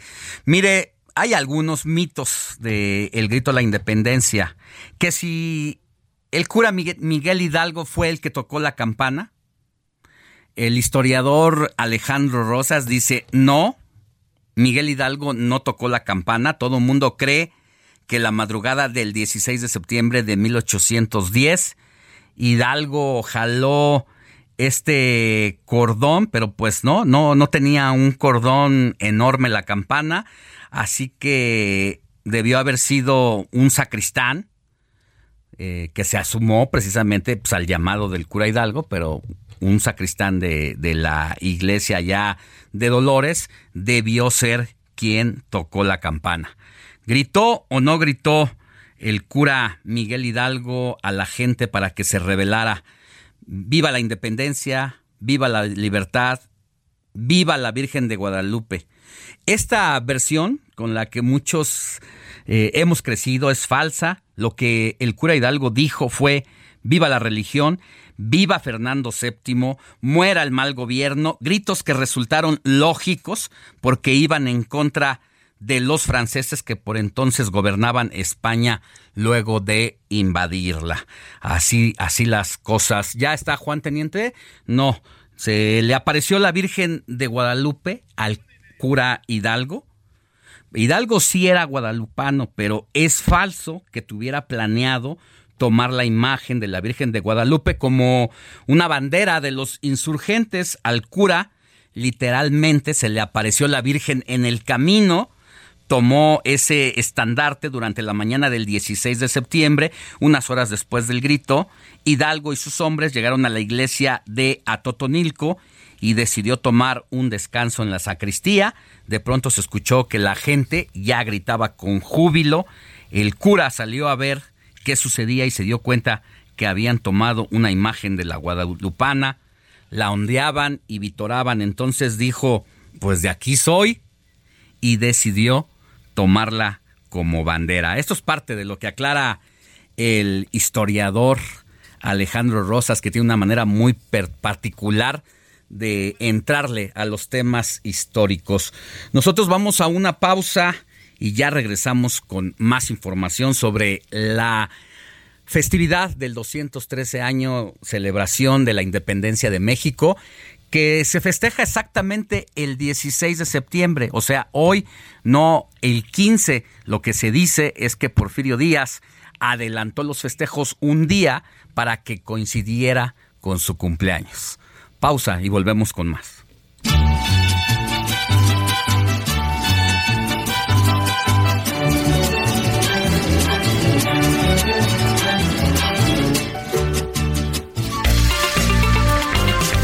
La noticia no descansa. Usted necesita estar bien informado también el fin de semana.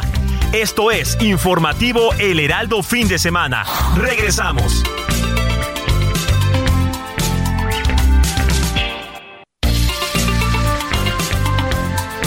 Siga en sintonía con la noticia. Alejandro Sánchez y el informativo Heraldo Fin de Semana. Continuamos.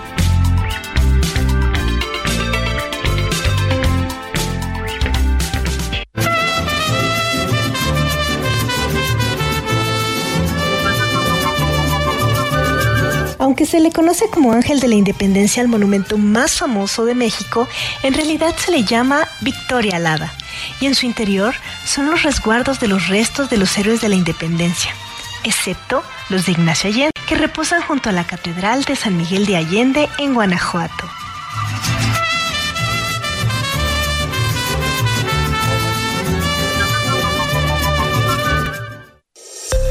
Esto es Noticias a la Hora. Heraldo Radio le informa.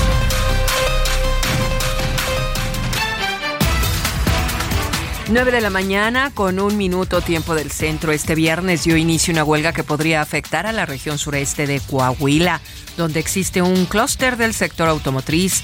Así coincidieron representantes de las diferentes cámaras empresariales al no lograrse un acuerdo entre las tres principales empresas armadoras de vehículos de Estados Unidos, Stellantis, Ford, General Motors y el sindicato United Auto Workers.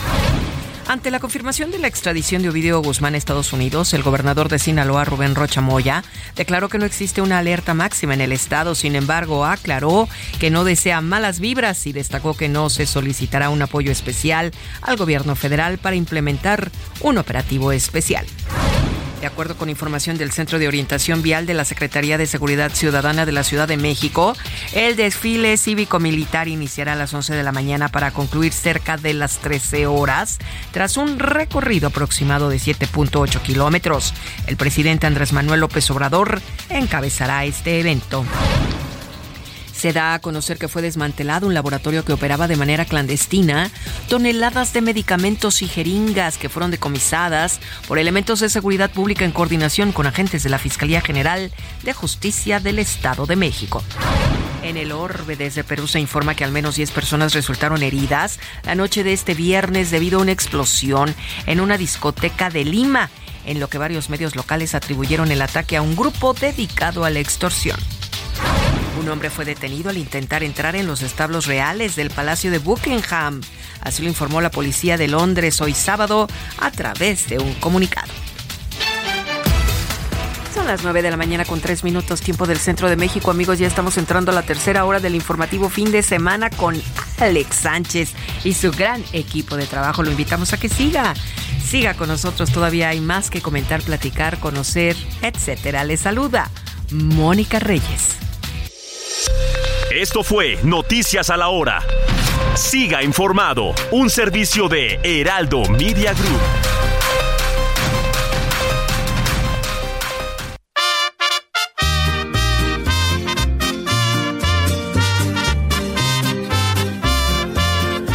Miguel Hidalgo se levantó en armas con el estandarte de la Virgen de Guadalupe.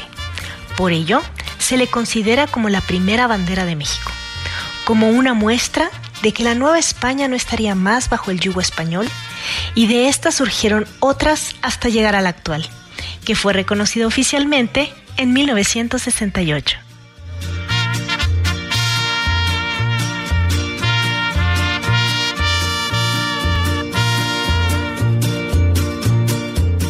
Alejandro Sánchez y el informativo Heraldo fin de semana.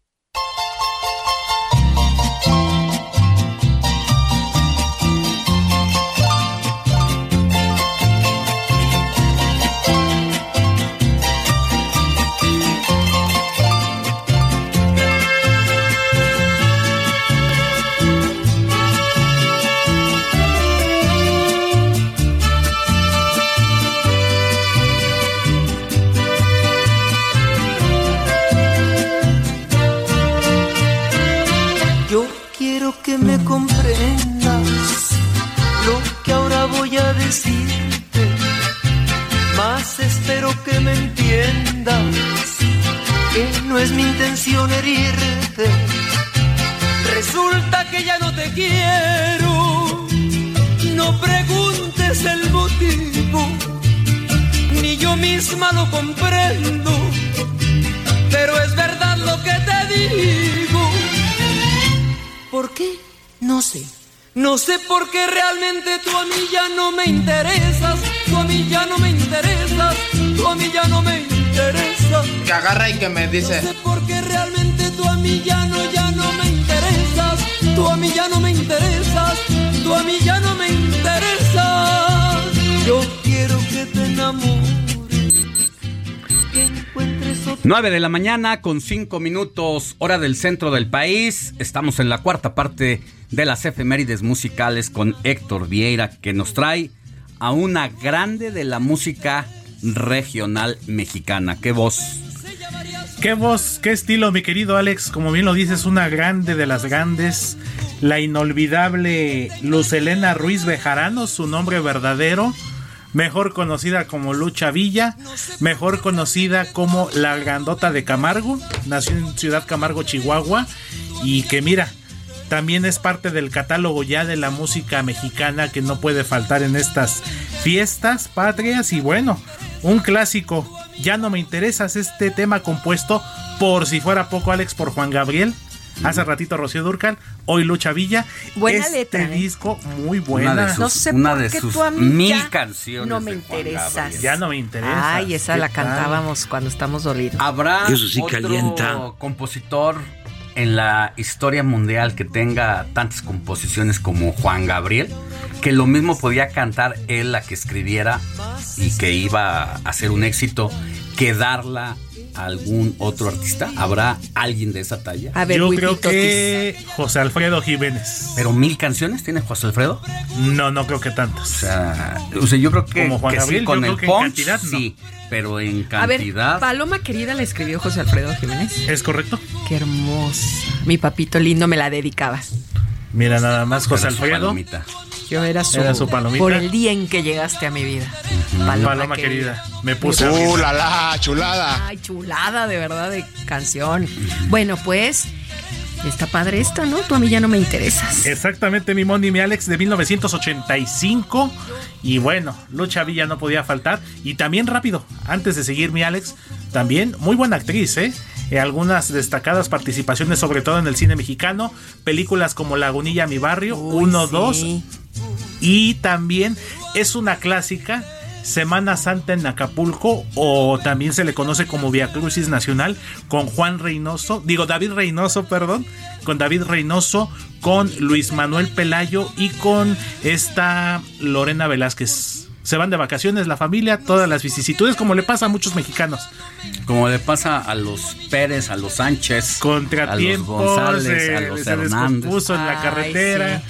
Una película muy buena y que sí refleja mucho de lo que es. Ella no el estuvo en. Lagunilla, ¿verdad? Sí, claro. Sí. Sí, era la mamá de Rita Margarita, interpretado por Leticia Perdigón, que a su vez era la esposa de Héctor Suárez, el Tirantes. Ajá. Y Lucha Villa era la esposa de Don Abel, que era interpretado nada menos que por Manolo Fabregas. Y que se filmó un miércoles. A las 3 de la tarde con 33 minutos. El clima era Hombre. 21 grados a la sombra. bien. Ah, En ay. 1981. Eso sí Válgame me el señor. Ándale. Oye, pero después se sometió a la cirugía, ¿verdad? Y Lamentablemente donde- un procedimiento mal practicado en 1997 que le derivó en un estado de coma y pues eso lo obligó a retirarse del Sí. medio y actualmente tiene 87 años de edad. Fíjate, Eso, fíjate. ¿Qué tal, eh? no, pues mi Wikipedia, Totis, etcétera. Gracias. No crea que está leyendo No, Héctor hombre, si Alejandro nos está viendo a los ojos está viendo a los ojos. Lo trae en su CPU Ay, personal. ya, a ti ya te hicieron que- con el CPU, ¿verdad? Integrado. Antes de llegar aquí al informativo de fin de semana, pasa y lo carga, se mete Ah. el USB en el cerebro y comienza a escupir toda la información. Cuando le preguntas algo, el público amablemente dice, oigan, este tema, Wikipedia Totis en acción. Eso es Ahí todo. Solo soy la sirvienta. Antes de pasar a la información, vamos a lo importante también, Sí, Moni. lo importante, ¿vas a regal- regalar algunos boletos? De una vez aprovechando mi Alex sí, Simoni No, de una vez, porque luego no me dan chance. para que se nos vayan en la semana al cine, ¿qué les parece? Va. 10 pases dobles para Cinépolis VIP. No es el Cinépolis tradicional, es Cinépolis Y lo más importante, para cualquier estado de la República. Exactamente. Cualquier parte Hay del país que tenga Cinépolis VIP, que nos escriban nuestros amigos, eh, ahí pueden ¿Qué hacer tienen que poner? ¿Qué tienen que poner en el 559163 5119? Nada más decir, quiero pases, ¿cuántos les vas a dar? Dos por persona, Dos son por 10 pases dobles. Que nos pongan nada más eh, Cinépolis y muy importante, su nombre completo. Completo porque tú mandas la relación. Exactamente, y yo me contacto con los ganadores. Ay, miren, nada más van a tener el privilegio de que Héctor Vieira, mejor conocido como Totis Wikipedia, se va a poner en contacto con ustedes. Qué padre. Con el gusto de siempre. Entonces, 10 pases dobles, Cinépolis VIP y algo muy importante, mi Moni, mi Alex, para la película y la hora, el horario que quieran, de lunes a viernes, a partir de este lunes y hasta el 30 de septiembre. Cualquier película, cine VIP, voy con un compañero, compañera, gratis. Compañere. Ya nada más que pongan las palomitas. Exactamente. Ay, bueno, ya es lo mínimo, Porque el, ¿no? el pase nosotros se lo damos. Bueno, los todo. boletos para el cine. Porque eso del pase. No, no, no, los boletos. Ay, Maradona. Escriba al 55 Por favor. 91 63 51 19. Es correcto, ya tienes aquí, fíjate nada más. Además de que nos manda saludos, la señora Ríos dice: Muy buenos días, Alex Sánchez. Saludos, gracias por el breviario cultural sobre el padre Hidalgo. Que tengan un buen día, pero como ahorita estaba escuchando obviamente nuestro informativo, dice, soy Irma Guadalupe Ríos Hernández. Ahorita te paso su número de WhatsApp porque quiere su pase doble. Ah, Nada más que no nos ha dicho de dónde, mi querida Irma. Bueno, por otro lado, tenemos aquí a amigos, saludos amigos del Heraldo Radio, los sintonizo como cada fin de semana en Guatemala. Mi nombre es Ricardo. Ay, lástima que en Guatemala, pues, pues ¿cómo le hacemos llegar a estos pases? No, mi querido Ay, amigo Ricardo, y nos manda una foto preciosa. Eh, dice, mm, mm, saludos en el Día de la Independencia de tan bello país. Ay, muchas gracias. Desde Guatemala, Ricardo. Pues muchas gracias, Ricardo. Igualmente tienes un país muy Tocayo de un bonito. gran guatemalteco, por cierto. ¿Sí? Ricardo Arjona. Mi vida, qué bonito canta. Pases dobles, soy Araceli García Rico. Ahorita le pasamos la relación también. Tenemos Ay, un saludo a Araceli García Rico, Ah, que pues, nos escribe muy a menudo. Órale, pues. Jesús Salazar quiere pases de Cinépolis VIP. Tenemos también aquí que nos dice, muy buenos días, Alex Sánchez Muni, saludos. Gracias por el breviario cultural. Ah, bueno, usted nos había dicho, eh, nuestra amiga Irma Guadalupe Ríos Hernández dice, mi querida Moni, soy de la Ciudad de México. Oh, bueno, pues qué padrísimo. Y tenemos también, ay, por aquí tengo, eh, eh, mm, ay, mira que se me hacen bolas tantos... Ofrezco disculpas. Tantos, este, mensajes, Dios No, es aquí que anda, pero con todo esta mañana, ¿eh? Sí. Anda concentradísimo. Concentradísimo. Y soy Vicente. Dice: Buenos días, Alex, Moni, todo el equipo. Toda la tripulación, ay, me siento como parte del, del, del Boeing. El mismo Alejandro Rosas, que es el historiador muy conocido, por supuesto, Sí. menciona que es falso que Porfirio Díaz haya puesto el 15 como fecha del grito por ser su cumpleaños. Es lo que nos comenta nuestro amigo Vicente Abad. ¿Y desde dónde creen que nos escuchan? Desde Playa del Carmen. Saludos. Buenos días, feliz día. Quiero un pase, por favor. Me llamo Rosalba Hernández Servín y soy de Querétaro. Ay, le van su par de boletos. Muy La bien, tierra de los gallos blancos. Por otro lado, nos escribe: Hola, queridos a todos. Soy su fan. Soy de la Ciudad de México, alcaldía Benito Juárez. ¿Y quieres pase doble? Supongo, ¿verdad, Ivette Fernández?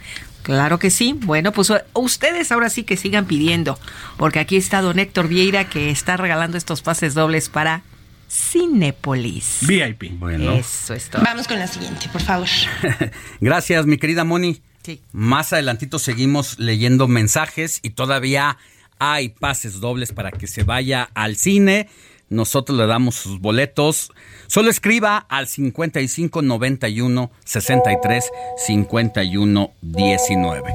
Vámonos con más información. A ver, antes de que el presidente de la República llegara a tomar el cargo como titular del Poder Ejecutivo y parte de lo que ofreció en la campaña presidencial y que tanto criticó al presidente Peña Nieto y al presidente Felipe Calderón es la deuda que mantenían estos gobiernos y que él no iba a endeudar a la República Mexicana. Bueno, pues resulta que su hijo, usted, su nieto, nieta, pues ya deben 14 mil pesos cada uno en promedio con la próxima deuda que va a haber en el 2024. Porque el presidente de la República pues va a necesitar recursos para repartir como en, en estos programas sociales. No estamos criticando los programas sociales de las personas de la tercera edad. Hay otro tipo de programas con personas en todas las facultades y capacidad de trabajar que pues se les ha decidido mejor ayudarlos con entrega de recursos económicos y pues va a hacer falta que haya dinero. Roberto José Pacheco nos tiene el reporte sobre la próxima deuda de la presidencia de la República. Adelante, Roberto. Mi estimado Alex, te saludo con mucho gusto este sábado 16 de septiembre. Bueno, pues el paquete económico del próximo año aún no se analiza ni mucho menos se discute en el seno de las comisiones de Hacienda ni de presupuesto, pero ya legisladores de oposición y oficialistas han ventilado sus posturas, pero también sus diferencias. A unos días de que llegó la propuesta económica del gobierno federal al Congreso de la Unión para el próximo año, PRI y PAN enfilan sus baterías, ¿sí? Sobre el endeudamiento interno, el déficit fiscal. La hidalguense Carolina Villano, que a la postre es secretaria general del PRI, expuso que el gasto público proyectado de 9.1 billones de pesos no refleja austeridad presupuestaria ni privilegia la inversión pública y social. Así lo dijo. Pues la deuda al término de este del año próximo está previsto que va a tener un incremento del 60% de lo que recibió el actual gobierno. Por su parte, mi estimado Alex, el, coordinador del PAN en Salazar, Jorge Romero, señaló que el paquete económico 2024 estima el déficit presupuestal más alto en los últimos sexenios y según las cifras oficiales muestran un techo de endeudamiento de 2 billones de pesos. Escuchemos. Te lo decimos. Nunca antes este gobierno había declarado su intención de tanto déficit presupuestal lo están reconociendo, es decir, están diciendo vamos a gastar más de lo que vamos a tener. Esto se llama déficit presupuestal.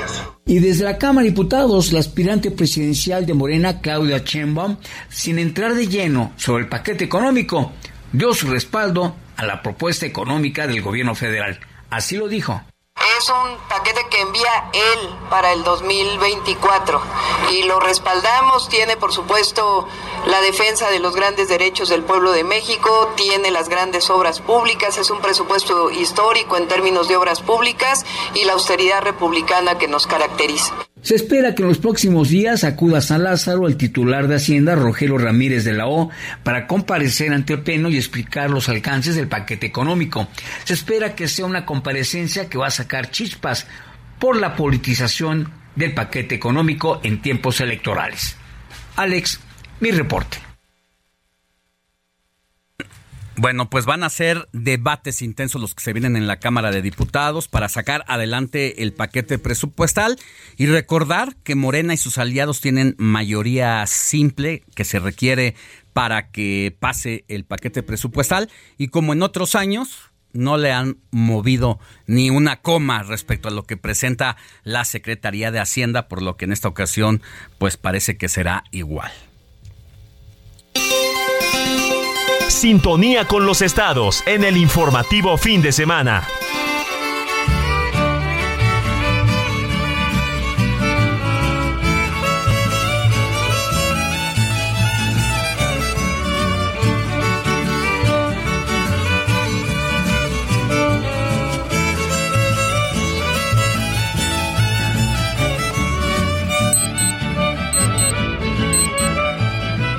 9 de la mañana con 19 minutos, hora del centro del país. Y en este recorrido que hacemos por la República Mexicana con nuestros distintos talentos del Heraldo Radio, toca turno de ir hasta Tepic, Nayarit, eh, donde está nuestra compañera Shio López, conductora de El Heraldo Radio, a quien usted puede escuchar todos los días, de lunes a viernes, de 2 a 3 de la tarde, hora del Pacífico, por el 100.3 de FM. Querida Shio, muy buenos días, ¿cómo estás?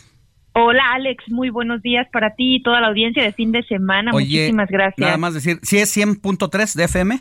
103.3. 103, es que tengo aquí un tema con, es que Guadalajara es 100.3 de FM y tú eres 103. Punto 3. Punto 3 de FM. Ahí está, ya estamos ahora sí. Muchas gracias, querida Shio. ¿Cómo estuvo la fiesta anoche? ¿Te desvelaste? ¿Te tomaste algo a nuestra salud? Te voy a decir algo. estábamos todos acá con la preocupación de la lluvia y eh, fue muy, digamos, grato que nos permitiera al menos todo el protocolo del grito. Ah, eh, fue dado de manera eh, cordial, muy bien, con éxito, digámoslo así, pero posterior ya se vino una lluvia huracanada, lo cual pues ya no permitió la verbena popular ah, al 100%. Ah, ya, acá fue al revés, en la tarde el chubasco bastante duro y ya después el grito y la pachanga. Bueno, desde antes del grito la pachanga, Grupo Frontera. ¿Allá quién tocó? Acá estuvieron presentes grupos eh, locales, eh, bandas que, que reconocidas aquí regionales y también presentes los grupos de ballet de la ciudad. Ya, muy bien. Y en materia de información, el Mira, grito se movió mucho de información esta semana, incluso el gobernador anunció en esta entrega de reconocimientos a los destinos turísticos de Nayarit, eh, lo mejor de Nayarit que estuvo presente también el galardón que entrega esta revista México Desconocido, 22 eh, proyectos eh, obtuvieron este galardón y ahí mismo en esta reunión el gobernador habló de que en la, la primera quincena del mes de octubre va a hacer su informe de gobierno y ahí dará a conocer más detalles sobre los avances que está haciendo en materia turística. Entonces se ha movido mucha información. Eso por la parte agradable, por así decirlo, pero en realidad tenemos muchas noticias en el Estado que a veces no son tan halagüeñas como el caso de la confirmación que hizo Francisco Munguía, que es nuestro secretario de Salud aquí en el Estado, porque se confirma clenbuterol en eh, los productos cárnicos, en algunos rastros que están ubicados en el Estado, fueron clausurados de inmediato, pero ya te imaginarás también la preocupación en los municipios de San Blas, Ixtlán del Río, Santiago Ixcuintla y Amatlán de Cañas, donde estos productos sí fueron comercializados. Posteriormente se habló muchísimo en la semana, eh, tú recordarás la detención de algunos elementos eh, que forman parte del gobierno del estado, incluso una fiscal eh, encargada de la búsqueda por desaparición forzada aquí en el estado, pues fue informado esta semana porque la audiencia inicial se llevó a cabo en la ciudad de Puebla, que se le dictó auto de no vinculación a proceso a, a Yayori Villasana, quien es fiscal especializada en personas desaparecidas en el estado y que detenida el día 7 de septiembre por elementos de la Fiscalía General de la República. Así que las autoridades federales pues eh, realizaron esta detención, se dictan auto de no vinculación a proceso, aunque se dice que las investigaciones van a continuar. Y finalmente pues se ejecuta la suspensión oficial a uno de los eh, miembros del gabinete de la presidenta municipal, Alejandro Galván, quien era el jefe de su gabinete y el- este escándalo, bueno, se abrió el día viernes, que también fue el sismo aquí en la ciudad, que pasó de todo, y esto está aconteciendo eh, en, en la ciudad. Bueno.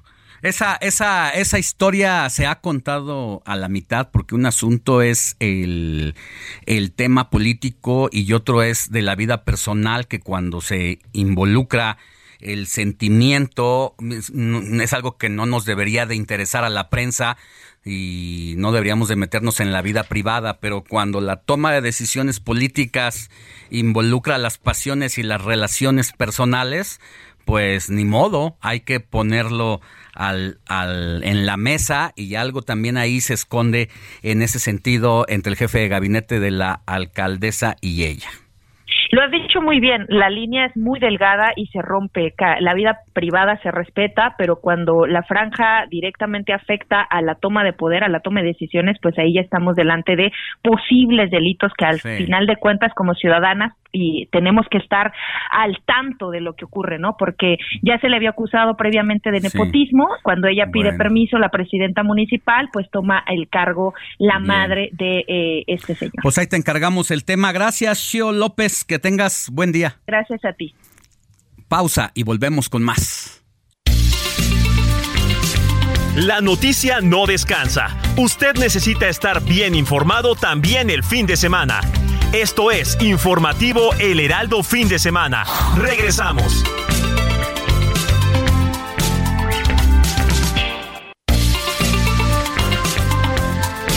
Siga en sintonía con la noticia. Alejandro Sánchez y el informativo Heraldo Fin de Semana. Continuamos.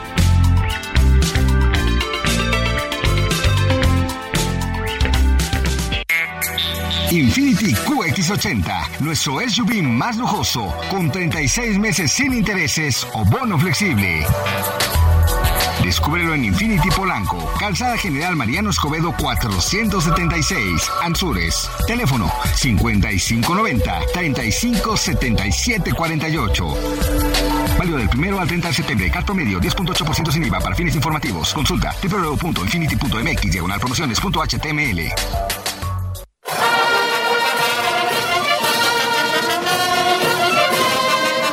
De acuerdo con las crónicas de la época, Miguel Hidalgo no tocó la campana de Dolores para iniciar la independencia de México, sino que él salió para convocar a la gente, mientras que José Galván, el campanero de la parroquia, fue el encargado de tocarla, para que Hidalgo saliera y todos escucharan su llamado.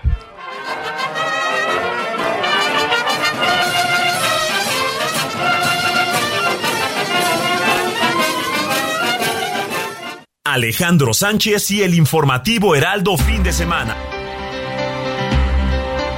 9 de la mañana con 31 minutos, hora del centro del país. Estamos en el informativo de fin de semana les leo aquí un mensajito que me hace llegar en mi cuenta de Twitter, arroba Alex Sánchez MX. Eugenia Olson me dice, Alex, por favor recuerda que ayer, 15 de septiembre, se cumplieron 15 años de los tristísimos granadazos en Morelia, Michoacán, justamente durante un grito de independencia. Vi un video ayer con el testimonio de un reportero quien atestiguó lo que sucedió y lo grabó. Y también vio personalmente cómo, a pesar de lo que había ocurrido eh, en la fiesta en Palacio Nacional de Gobierno de Michoacán, no se suspendió y siguió como si nada. Y es que los importantes, lo entre comillas, invitados, estaban como si nada acabara de suceder y las víctimas y sus familias nunca recibieron justicia. Ojalá puedas, por favor, recordar esto los mexicanos no podemos olvidar estos horrores a los que nos han sometido los errores y las hipocresías de los gobernantes de nuestro país. Saludos, saludos querida Eugenia Olson y recordar que el gobernador entonces era el hoy diputado federal de Morena, Leonel Godoy. Entrevista, informativo fin de semana.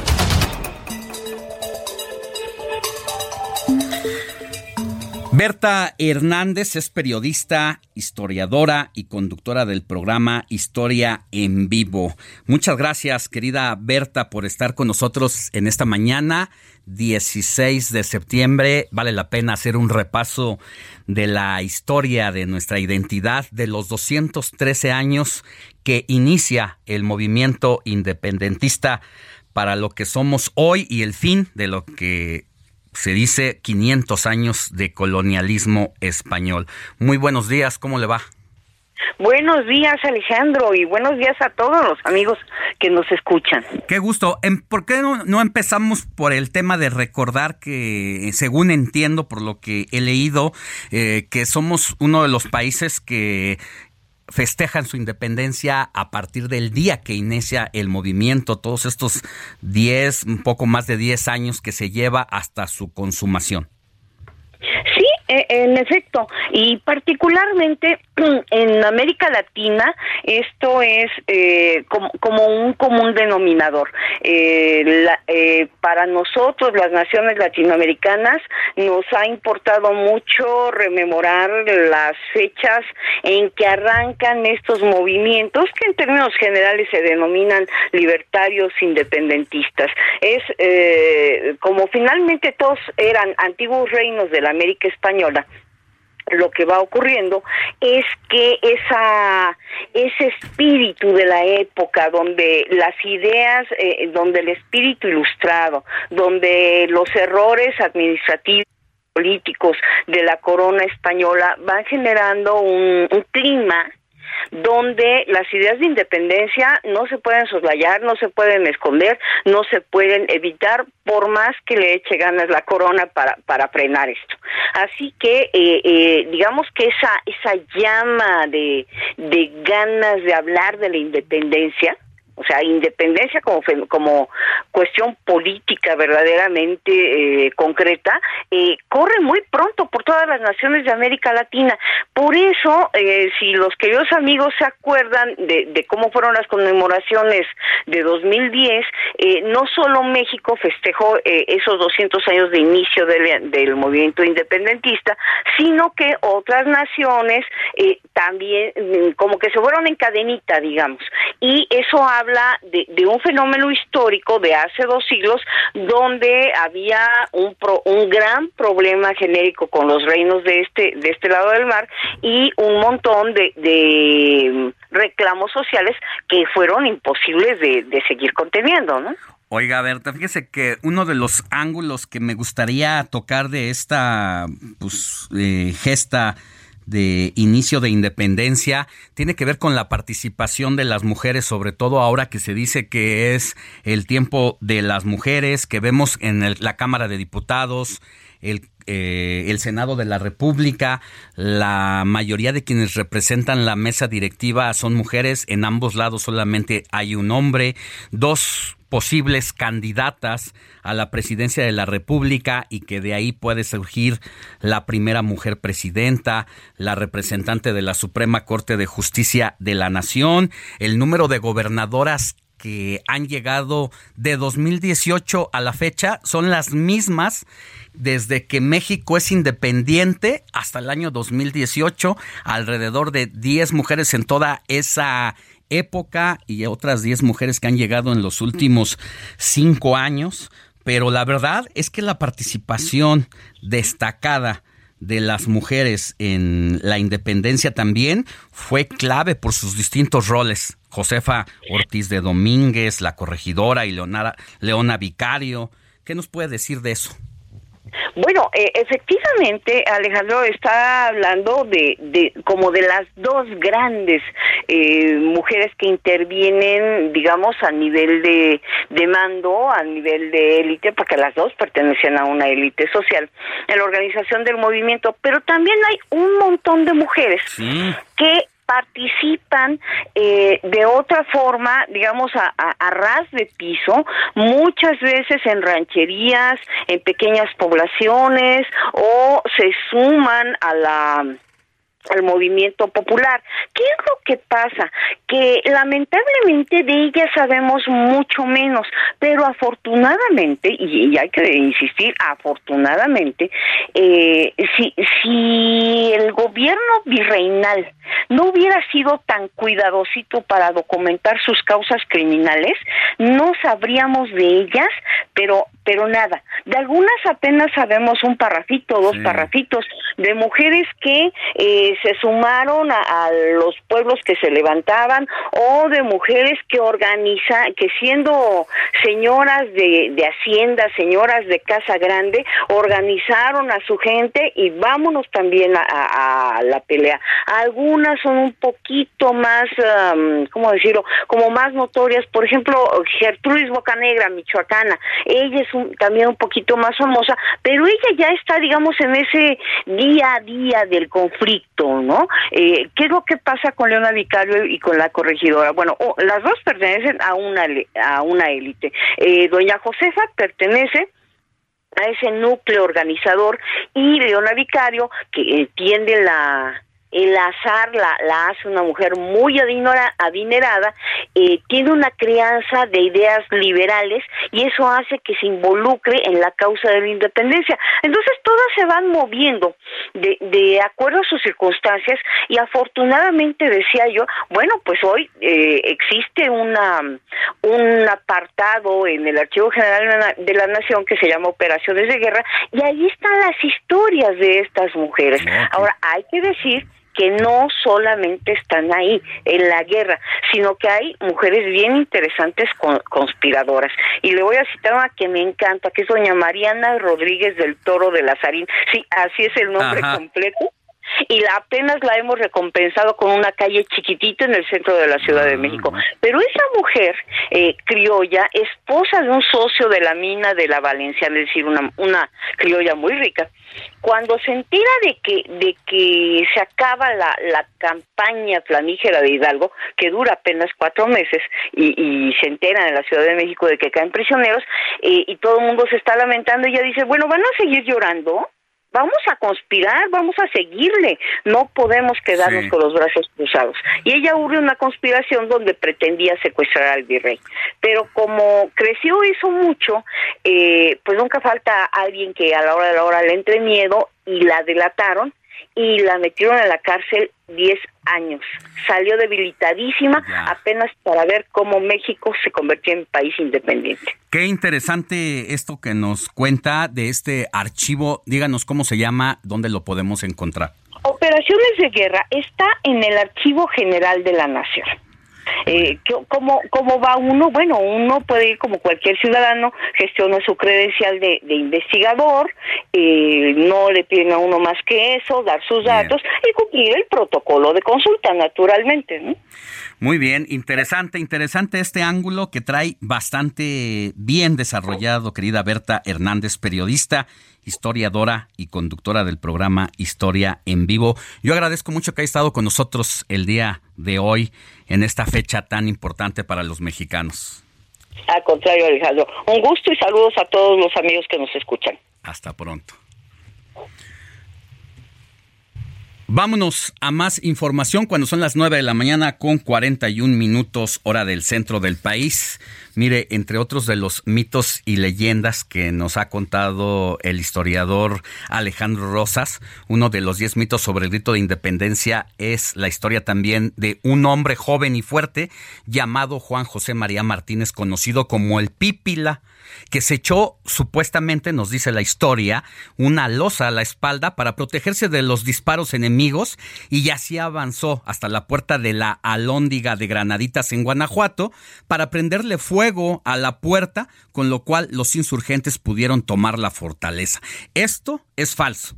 Lo más probable, dice Alejandro, es que hayan sido un grupo de pípilas, es decir, un grupo de mineros que avanzaron juntos hasta la lóndiga protegiéndose con escudos improvisados. Solo así era posible concretar la hazaña. Vámonos a más información y es momento de irnos con el hombre que más sabe de los negocios inmobiliarios, Luis Ramírez. Querido Luis, muy buenos días. Querido Alex, muy buenos días. Me da muchísimo gusto saludarte en este Día de la Independencia, en el que justamente pues eh, se hicieron grandes hazañas para obtener esta independencia. Pero hoy quiero preguntarle a tu audiencia y preguntarte, querido Alex, también, ¿cuál es la verdadera independencia? La verdadera independencia que todos anhelamos. Y yo hablo de la independencia financiera. La de tus finanzas, exactamente. Exacto, querido Alex. Entonces, eh, esas, para, para llegar a esa libertad financiera se requieren grandes hazañas. Y qué mejor día para reflexionar lo que hoy. Y es que eh, pues bueno, todos eh, deberíamos entender que esa libertad, que esa independencia financiera tiene que ver con libertad de tiempo, lograr que el dinero esté trabajando para ti y que justamente puedas eh, tú tener esa libertad de tiempo para hacer lo que quieras con tu tiempo, eh, disfrutar a la familia, viajar, pero sobre todo también incluso hacer lo que te gusta. Eh, pero la única manera de obtener esa libertad o esa independencia es logrando tener activos que estén dejando dinero, como dicen, eh, como se conoce en el mundo de las finanzas, hacer que el dinero trabaje por ti mientras duermes. Y claro que hay muchas opciones para invertir. Ahora, ahora se habla de Bitcoin, se habla de plataformas electrónicas, se habla de las acciones, de, vamos, de la bolsa, etcétera.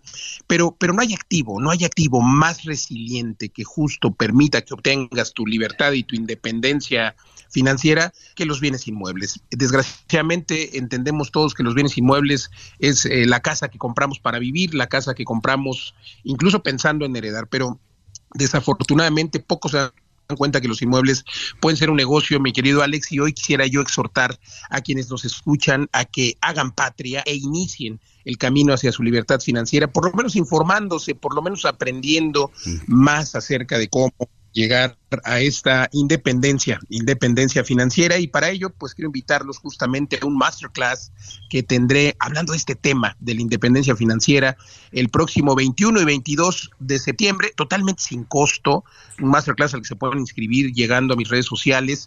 Eh, y por supuesto invitarlos a que escuchen programas eh, como este, el de Alex, pero también mi programa aquí a través de la frecuencia del Heraldo Radio. Hoy a las 4 de la tarde, donde hablaremos de todos estos temas. Hoy 4 de la tarde a través de la frecuencia del Heraldo y los jueves a las 10 de la noche. Pero para que puedan acceder a este masterclass sin costo y para que les pueda yo mandar un ebook también gratis, los invito a que me escriban ahora mismo a mis redes sociales. Me encuentran en Facebook, en, en Instagram, en YouTube como Luis Ramírez Mundo Inmobiliario. Creo que la manera de empezar es por lo menos atendiendo eh, el activo más importante que tenemos, que es la capacitación, nuestro cerebro, capacitémonos, entendamos cómo llegar a la independencia financiera. Por eso le pido que le dé clic a la campanita y eh, nos siga justamente en Luis Ramírez Mundo Inmobiliario en todas las redes sociales. Y mi querido Alex, pues ojalá que hoy sea un día de independencia, pero, pero financiera. Así es, así será si te seguimos, si seguimos tus pasos y nos dices tus redes sociales, por ahí nos vamos guiando, mi querido Luis. Muy gusto, insisto, Luis Ramírez Mundo Inmobiliario, Facebook, Instagram, ahí tajito, mi querido Alex, y pues que tengas buen día. Feliz sábado 16 de septiembre de la Independencia, pásala chévere. Igualmente, que viva México, Alex. Alejandro Sánchez y el informativo Heraldo fin de semana. Antes de seguir con la sección esperada de Luis Enrique Alfonso y sus deportes. Vámonos con Héctor Vieria, quien tiene noticias. Así es, Alex. Rápidamente te comento que la noche de este viernes 15 de septiembre, la gobernadora de Quintana Roo, Mara Lezama Espinosa, celebró con la gente, con el pueblo allá en Chetumal, donde dio el grito desde el Palacio de Gobierno, recorrió los diversos puestos de antojitos, dulces, convivió con la gente, estuvo regalando algunos dulces, algodones de azúcar y previamente al grito de la gobernadora Mara Lezama, la presidenta municipal de Otón Pompeyo Blanco también, Jensuni Martínez Hernández dio lectura a los sentimientos de la nación del generalísimo José María Morelos y Pavón en este acto que estuvo encabezado por la gobernadora de Quintana Roo, Mara Lezama. Vamos a escuchar rapidísimo parte de lo que fue el grito de anoche. Mexicanas y mexicanos, quintanarroenses, ¡viva! La independencia nacional. ¡Viva! ¡Vivan los héroes que nos dieron patria y libertad! ¡Viva! ¡Viva Miguel Hidalgo! ¡Viva! ¡Viva José María Morelos! Esto fue parte de lo que se vivió ayer en el Palacio de Gobierno de Chetumal, donde al cierre de esta ceremonia, Mara Lezama ondeó la bandera mexicana, mientras que el coro y la banda de música del estado de Quintana Roo entonaron tanto el himno nacional mexicano como el himno del estado. Y rápidamente, Alex, para cerrar, también actividades de la coordinadora nacional de la 4T, Claudia Sheinbaum, bajo el nombre de La Esperanza nos une. La doctora Sheinbaum anunció la gira nacional para fortalecer la unidad dentro del movimiento, la cual estará empezando mañana domingo 17 de septiembre allá en la capital Purépecha, allá en Morelia, Michoacán. Los trabajos de organización para el próximo recorrido iniciaron también con una reunión de la doctora Sheinbaum con dirigentes estatales de Morena con el fin de promover las acciones de la cuarta transformación. Es lo que tenemos al momento, Alex, seguimos pendientes. Muchas gracias, Héctor Vieira. Antes de pasar, ya están llegando imágenes aquí a la redacción del Heraldo Media Group sobre el desfile militar. Ya están los soldados, los representantes de las Fuerzas Armadas a bordo de sus distintos vehículos acomodándose para lo que ya en breve va a ser el desfile militar por el 213 aniversario de la independencia de México y dedicado a el colegio militar que cumple 200 años.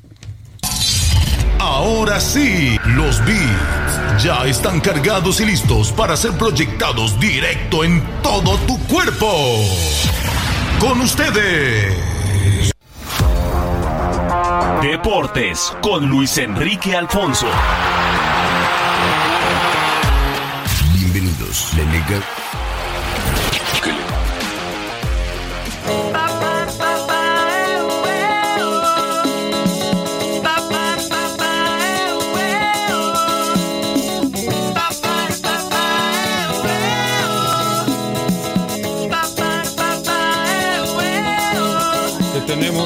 tenemos, Ramírez? ¿Qué tenemos? Mi querido Luis Enrique Alfonso, ¿crudito o más o menos? No, no, no, para nada, para nada, mi querido Alex, ¿cómo están? Un gusto saludarles. No, no, muy tranquilo, ya a, esta edad más bien son tardeadas, más que, más que cuestiones. aparte había que amanecer, despertar tempranito, porque terminó la quali en el Gran Premio de Singapur. Y voy de volada, Alex, con dos pollitos que hay que comerse. El primero, Qué soberbia de Red Bull que dejaron de actualizar, nada más mejoras que van tomando de lo que tienen. Y tenía ocho años que dos pilotos de Red Bull no pasaban a la Q3. Hoy Checo Pérez entró pasado en la curva 1, en la 2 se le fue el coche. Verstappen andaba mentando madres desde el viernes, desde ayer, y quedan fuera. Entonces, lo de Checo que el año pasado había ganado, pues prácticamente ya queda como anécdota. Eh, va a partir lugar 13. Verstappen tiene tres investigaciones por haber eh, tenido irregularidades en la pista, haber impedido eh, alguna, en algunas curvas, digamos parte de la desconcentración. Podría subir a algún lugar, pero es casi, casi, tendría que ser un milagro para que pudiera pensar en subirse al podio. Ojo, que en todos, en todos los grandes premios en Singapur sale coche de seguridad y pueden pasar muchas cositas, pero Checo está cumpliendo 250 grandes premios, mi Alex, y me parece que se va a quedar con las ganas. Terminó, la verdad, bastante bravo. pero entonces, eh, es, ¿esto, esto qué le, le representa al Checo en puntos en su, en su próxima competencia? Pues mira, afortunadamente para él, Fernando Alonso quedó séptimo, es el que le lleva tercer lugar, Checo está en segundo, le lleva 49 puntos Checo a Alonso, va a sumar Alonso, ese es un hecho, Checo me parece que también podría sumar, pero va a quedar por delante, o quedaría por delante el, asturiano, y le recortaría algunos puntos. El asunto es que como pues, Red Bull tiene pistas en las que seguramente tendrá mucho mayor rendimiento Red Bull, pero, pero lo de este fin de semana realmente fue eh, no sorpresivo porque ya venían las cosas mal, pero obviamente le llamaron la atención. Oye, este Alex, segundo tema. ¿Ya listo? ¿Qué apostaste con lo de tu América y Clásico Nacional hoy? No ha apostado, no ha salido el bueno, nadie quiere apostar. Pues es que son son chivengaños, les da, les da mello. Les da frío, les da frío. pues mira, hoy el Estadio Azteca va a estar lleno, Hoy lo único que yo esperaría más allá de un buen partido y en el que América es ligeramente favorito es el tema de la violencia. No sé si viste y a la gente lo platicamos que está escuchándonos, eh, cómo hubo portazo para la compra de boletos. Tendrían que organizarse mejor. Aparte son revendedores, Alex. Son revendedores porque yo no vi ninguno con camiseta de América o Chivas. Y es que uno ya no encuentra boletos tan fácil, ¿eh? eh es un tema, es todo un tema, es todo un tema porque mm, va, quieres ir a un concierto, hay un des papaye para que puedas encontrar boletos tú. Sí. ¿Quieres ir a un partido de fútbol? La mafia. La mafia, correcto. Y, saben quiénes son, porque aparte pues están ligados, los, los, mismos equipos, hablando del fútbol, saben qué onda. En tema de los conciertos, pues también hay mafias y están aliados ahí algunos operadores de boletos, que ya eso se ha platicado. Y hoy, por ejemplo, pues tú esperarías que esté lleno el estadio, pero puede haber algunos asientos vacíos porque pues, la reventa los acapara y llegan a, venderlos en 10 mil, 15 mil pesos cada boleto y es una locura. Entonces, la cuestión de la violencia, esperemos que no detone hoy en el Azteca, porque sería una vergüenza, pero no me extrañaría nada. Entonces, eh, ojalá y las autoridades, equipos y demás ataquen el tema, porque pues, van familias y la verdad es es de alto riesgo, es un partido de alto, riesgo donde se despliegan 5 mil eh, policías más o menos. Y pues tomen sus precauciones los que van a andar por la tarde allá en los rumbos de Tlalpan, que sea un buen partido y ojalá, ojalá no pase absolutamente nada, Alex. Ojalá no. Bueno, pues mañana sí nos escuchamos también, ¿no? Sí, claro, mañana nos escuchamos, esperemos que, este, no, tú, no, tú, llegues en óptimas condiciones. Para que nos des la crónica del triunfo americanista, por favor. Eh, esa soberbia es la que no me gusta. O sea, la soberbia de Red Bull y la soberbia de, los, de los aguiluchos. Bueno, bueno. Adiós, adiós. Adiós, adiós cuídense. Gracias. Nosotros ya llegamos al final de esta emisión, nada más de hoy. Sábado 16 de septiembre, felices fiestas patrias, porque la noticia no descansa. Le espero mañana en punto de las 7. Gracias a todo el equipo de El Informativo de Fin de Semana. Heraldo Media Group presentó Alejandro Sánchez y el informativo Heraldo fin de semana. La información y el entretenimiento que usted necesita para estar enterado también en su descanso. Por el Heraldo Radio, con la H que sí suena y ahora también se escucha.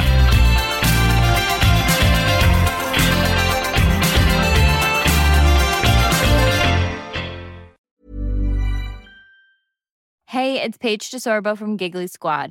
High quality fashion without the price tag. Say hello to Quince. I'm snagging high-end essentials like cozy cashmere sweaters, sleek leather jackets, fine jewelry, and so much more. With Quince being 50 to 80% less than similar brands. And they partner with factories that prioritize safe, ethical, and responsible manufacturing. I love that. Luxury quality within reach. Go to quince.com slash style to get free shipping and 365 day returns on your next order. Quince.com slash style.